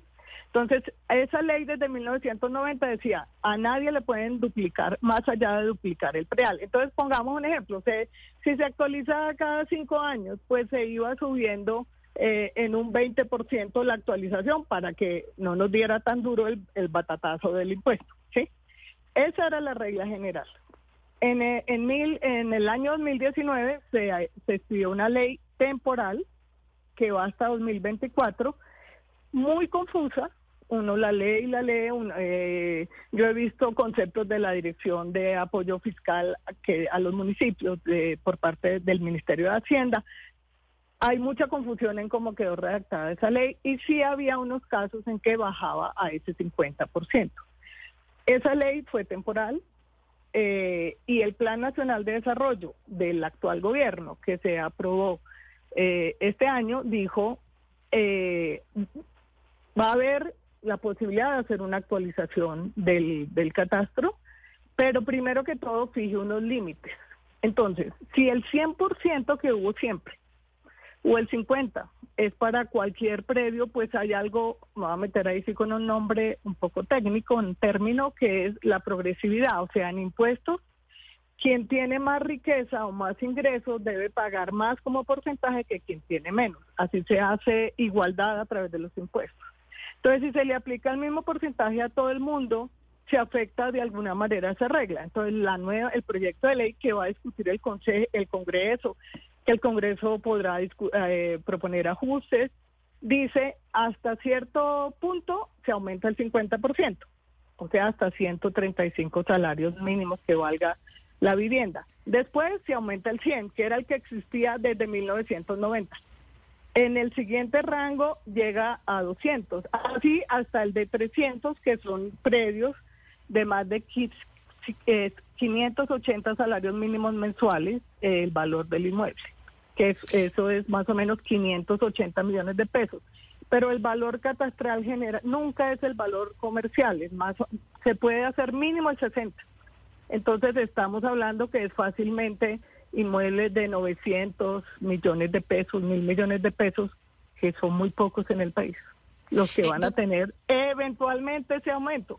Porque como ustedes bien lo han dicho, si el municipio tiene su catastro actualizado, ha cumplido con la norma de los cinco años actualizarlo, pues no va a haber ese salto tan abrupto. Sí, doctora Maldonado, pero en esa actualización, digamos, en los municipios que no han tenido, que se supone que son los municipios que no han tenido eh, una actualización eh, reciente, pues es muy difícil hacerlo uniforme, porque los cambios del uso de los suelos ha, digamos, ha, cambiado con, con, los años. ¿Cómo sería ese control o cómo sería verificado, pues, que esto no caiga como eh, para, que no se preste, pues, para usos políticos o para mm, personalismos, pues, en, en, en, la forma de, de aumentar eh, eh, ese pago, ese cobro? Porque, es decir, si no es algo uniforme y es en, un municipio donde no haya como una especie de control, pues ahí se puede prestar para todo tipo de actos de corrupción. A ver, el avalúo no lo hace el municipio, salvo Bogotá, Medellín, eh, tal vez, no sé, Barranquilla y Cali, no sé exactamente si esos dos. Eh, son el municipio o el departamento. Eh, entonces, de las entidades que han mantenido un buen nivel técnico son el catastro de Bogotá, el catastro de Medellín, el catastro del, del departamento de Antioquia eh, eso no lo hace un consejo municipal, no, un, un alcalde. Eh, son estas entidades que si son del gobierno, también podría haber entidades privadas prestando, eh, si son habilitadas como gestores catastrales, pues como operadores catastrales, que son con los que contratan, asociaciones de municipios, pues ellos tienen todos los mecanismos, tienen unas metodologías generales aplicables a cualquier avalúo, tienen reclamas, tienen una etapa de reclamaciones, tienen una etapa de revisión. Entonces, e, esa es la parte del, del avalúo. Como toda actividad humana, puede haber errores, pero generalmente las reclamaciones tienden a ser eh, pequeñas. Y ese avalúo, el avalúo es la determinación del valor comercial de un inmueble, se hace teniendo en cuenta los cambios en los usos del suelo los cambios en las dinámicas inmobiliarias, eh, donde en una zona eh, ha crecido más que otra la ciudad, donde están los usos más rentables y no la vivienda de interés social, donde hay grandes centros comerciales, y se van estableciendo esos valores diferentes. E de igual manera, las tarifas sí son una, una decisión más política. O sea, un alcalde asume el lapo ante su ciudadanía decirle, no le aumento los impuestos, pero no va a tener presupuesto para hacerle ninguna obra, ni ningún programa social, ni ningún programa ambiental. O le aumento los impuestos eh, de esta manera, con progresividad, con equidad, y vamos a tener más recursos en el municipio para que el municipio esté mejor porque tiene mejores obras. Las dos son decisiones políticas. Antanas Mocus es el mejor ejemplo en Colombia que ganó elecciones diciendo voy a subir los impuestos, por ejemplo. Doctora Maldonado, sí, en caso dado, porque se supone que hay muchos municipios y yo creo que la gran mayoría no han actualizado catastro y finalmente esto va a llegar al catastro multipropósito y a que la actualización catastral sea casi que obligatoria porque se tiene que hacer, porque se tiene que llevar eh, a cabo el punto uno del acuerdo de paz. Entonces, en ese orden de ideas, si no se aprueba este proyecto que pasa el gobierno, ¿qué pasa? O sea, sigue rigiendo el de 2019. O sea, el de... el, ese, el de 2019, la ley, ese es una ley. Las dos son leyes. La ley 1995 del 2019 dice que si en el 2024 no existe otra ley que la reemplace, seguirá rigiendo.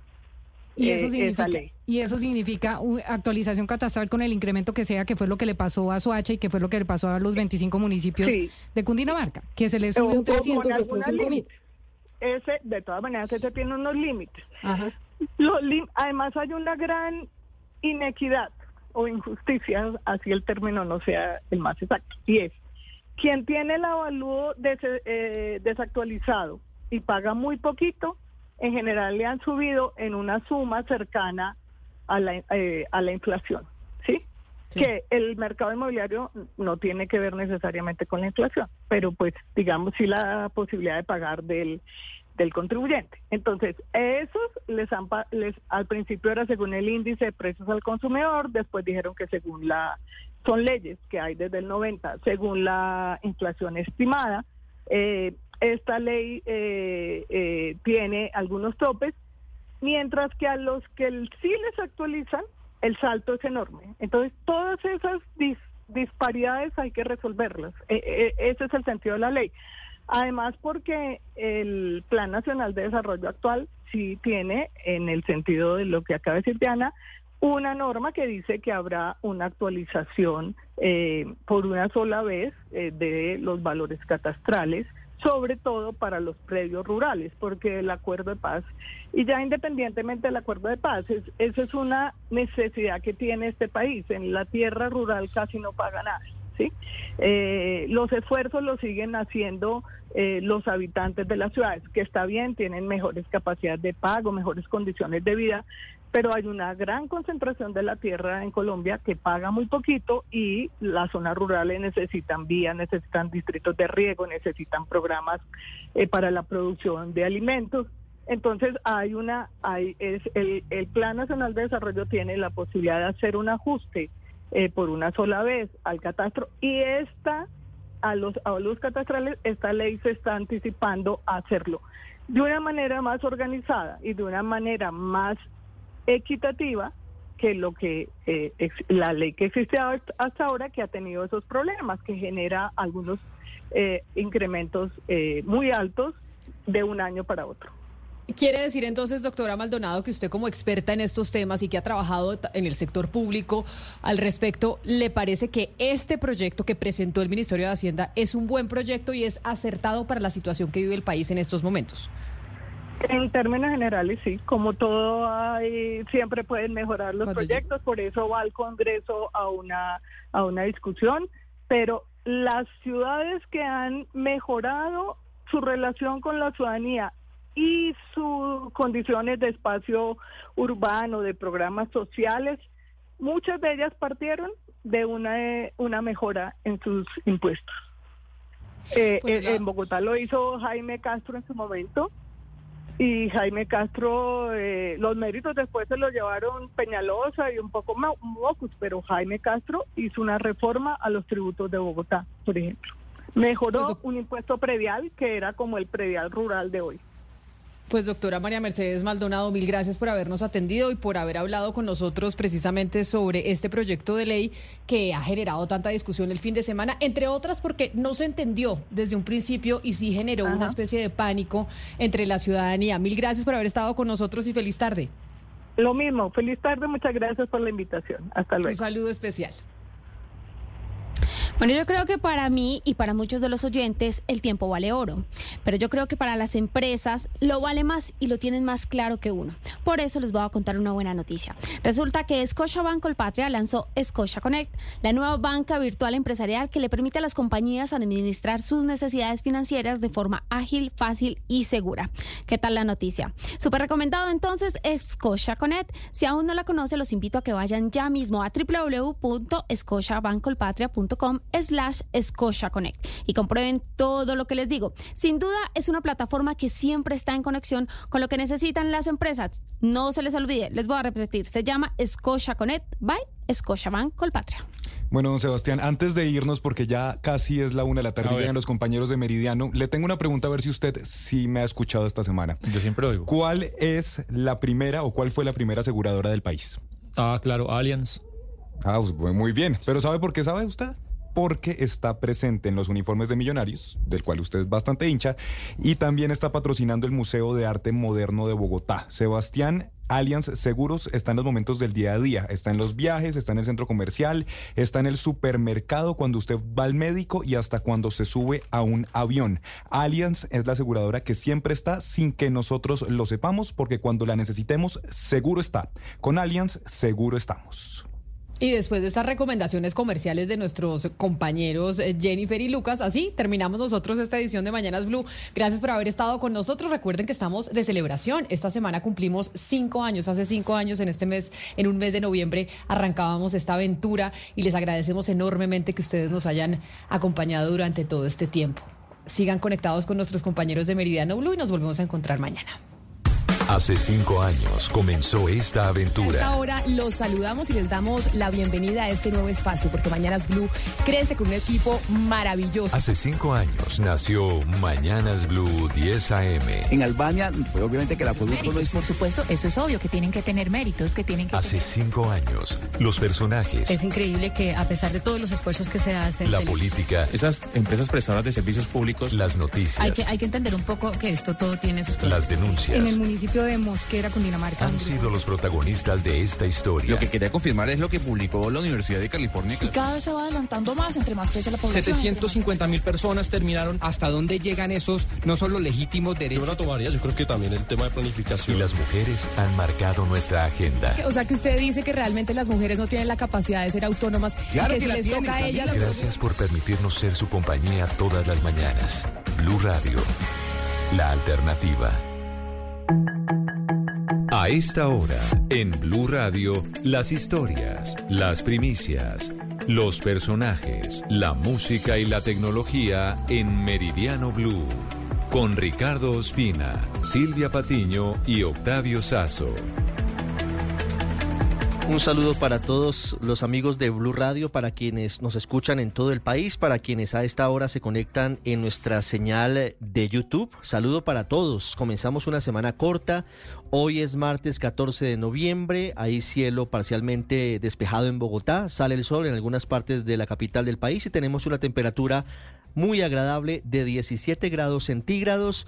Comenzamos con las noticias. En segundos tenemos primicias sobre lo que pasó en el paro nacional en Cali en torno a la suspensión del Internet que fue atribuido en su momento por parte del entonces senador Gustavo Petro y de algunos sectores políticos opositores al gobierno del entonces presidente Iván Duque a una supuesta orden del Ejecutivo para incomunicar a la capital del Valle del Cauca. Tenemos con documento en mano qué fue lo que pasó cuál fue la verdadera causa de esa suspensión.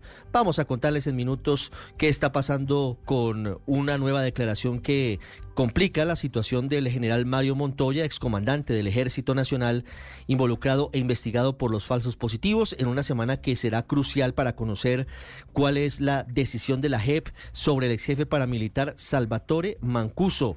Pero comenzamos con todo lo que sigue siendo el escenario después de la liberación de Luis Manuel Díaz, del papá del delantero de la selección Colombia, Lucho Díaz, a solamente dos días del partido Colombia-Brasil por las eliminatorias, se reencontraron de manera muy emotiva Lucho Díaz y su padre Fabio Poveda, una tres minutos que está pasando a esta hora en la concentración de la selección Colombia y cómo funciona ese reencuentro como inyección anímica para Lucho Díaz y para la selección Colombia. Fabito, buenas tardes. Ricardo, buenas tardes. Eh, momentos muy emotivos, la verdad, se vivieron ahí en la concentración de la Selección Colombia esta mañana, eso de las 8, 8 y 15 de la mañana, 8 y 15 de la mañana. El primero en llegar fue Mane Díaz, el papá de Lucho Díaz, junto con su esposa, llegaron en una camioneta negra.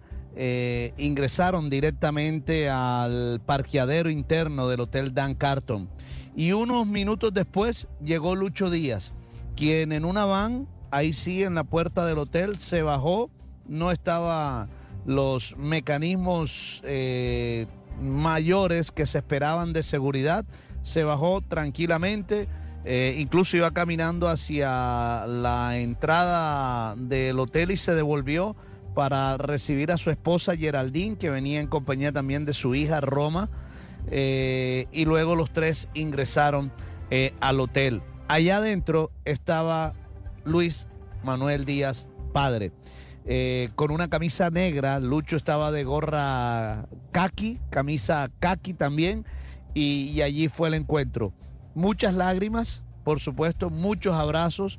Hay unas fotos muy elocuentes, sobre todo de, de Mane Díaz cargando a su nieta Roma de esa charla también, después de todo lo que se vivió emotivo, estuvo también compartiendo con ellos el profesor Néstor Lorenzo. También lo hizo el presidente de la Federación Colombiana de Fútbol, Ramón Yesurum. Así que eh, se vio, se dio el reencuentro finalmente. Habían hablado, por supuesto, en muchas oportunidades, pero esta fue la primera oportunidad en que se vieron después de la liberación de Mane Díaz.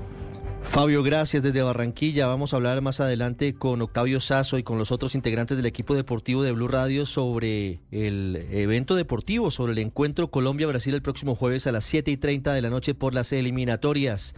Pero hablando del secuestro de Mane Díaz, se aplazó la audiencia en la que se definirá si envían o no a la cárcel a los cuatro detenidos, integrantes de la banda delincuencial conocida como Los Primos, que fueron los responsables directos del secuestro de Mane Díaz, luego ellos lo llevan y de la manera más cruel lo venden entre comillas, porque es un ser humano, se lo entregan al Ejército de Liberación Nacional.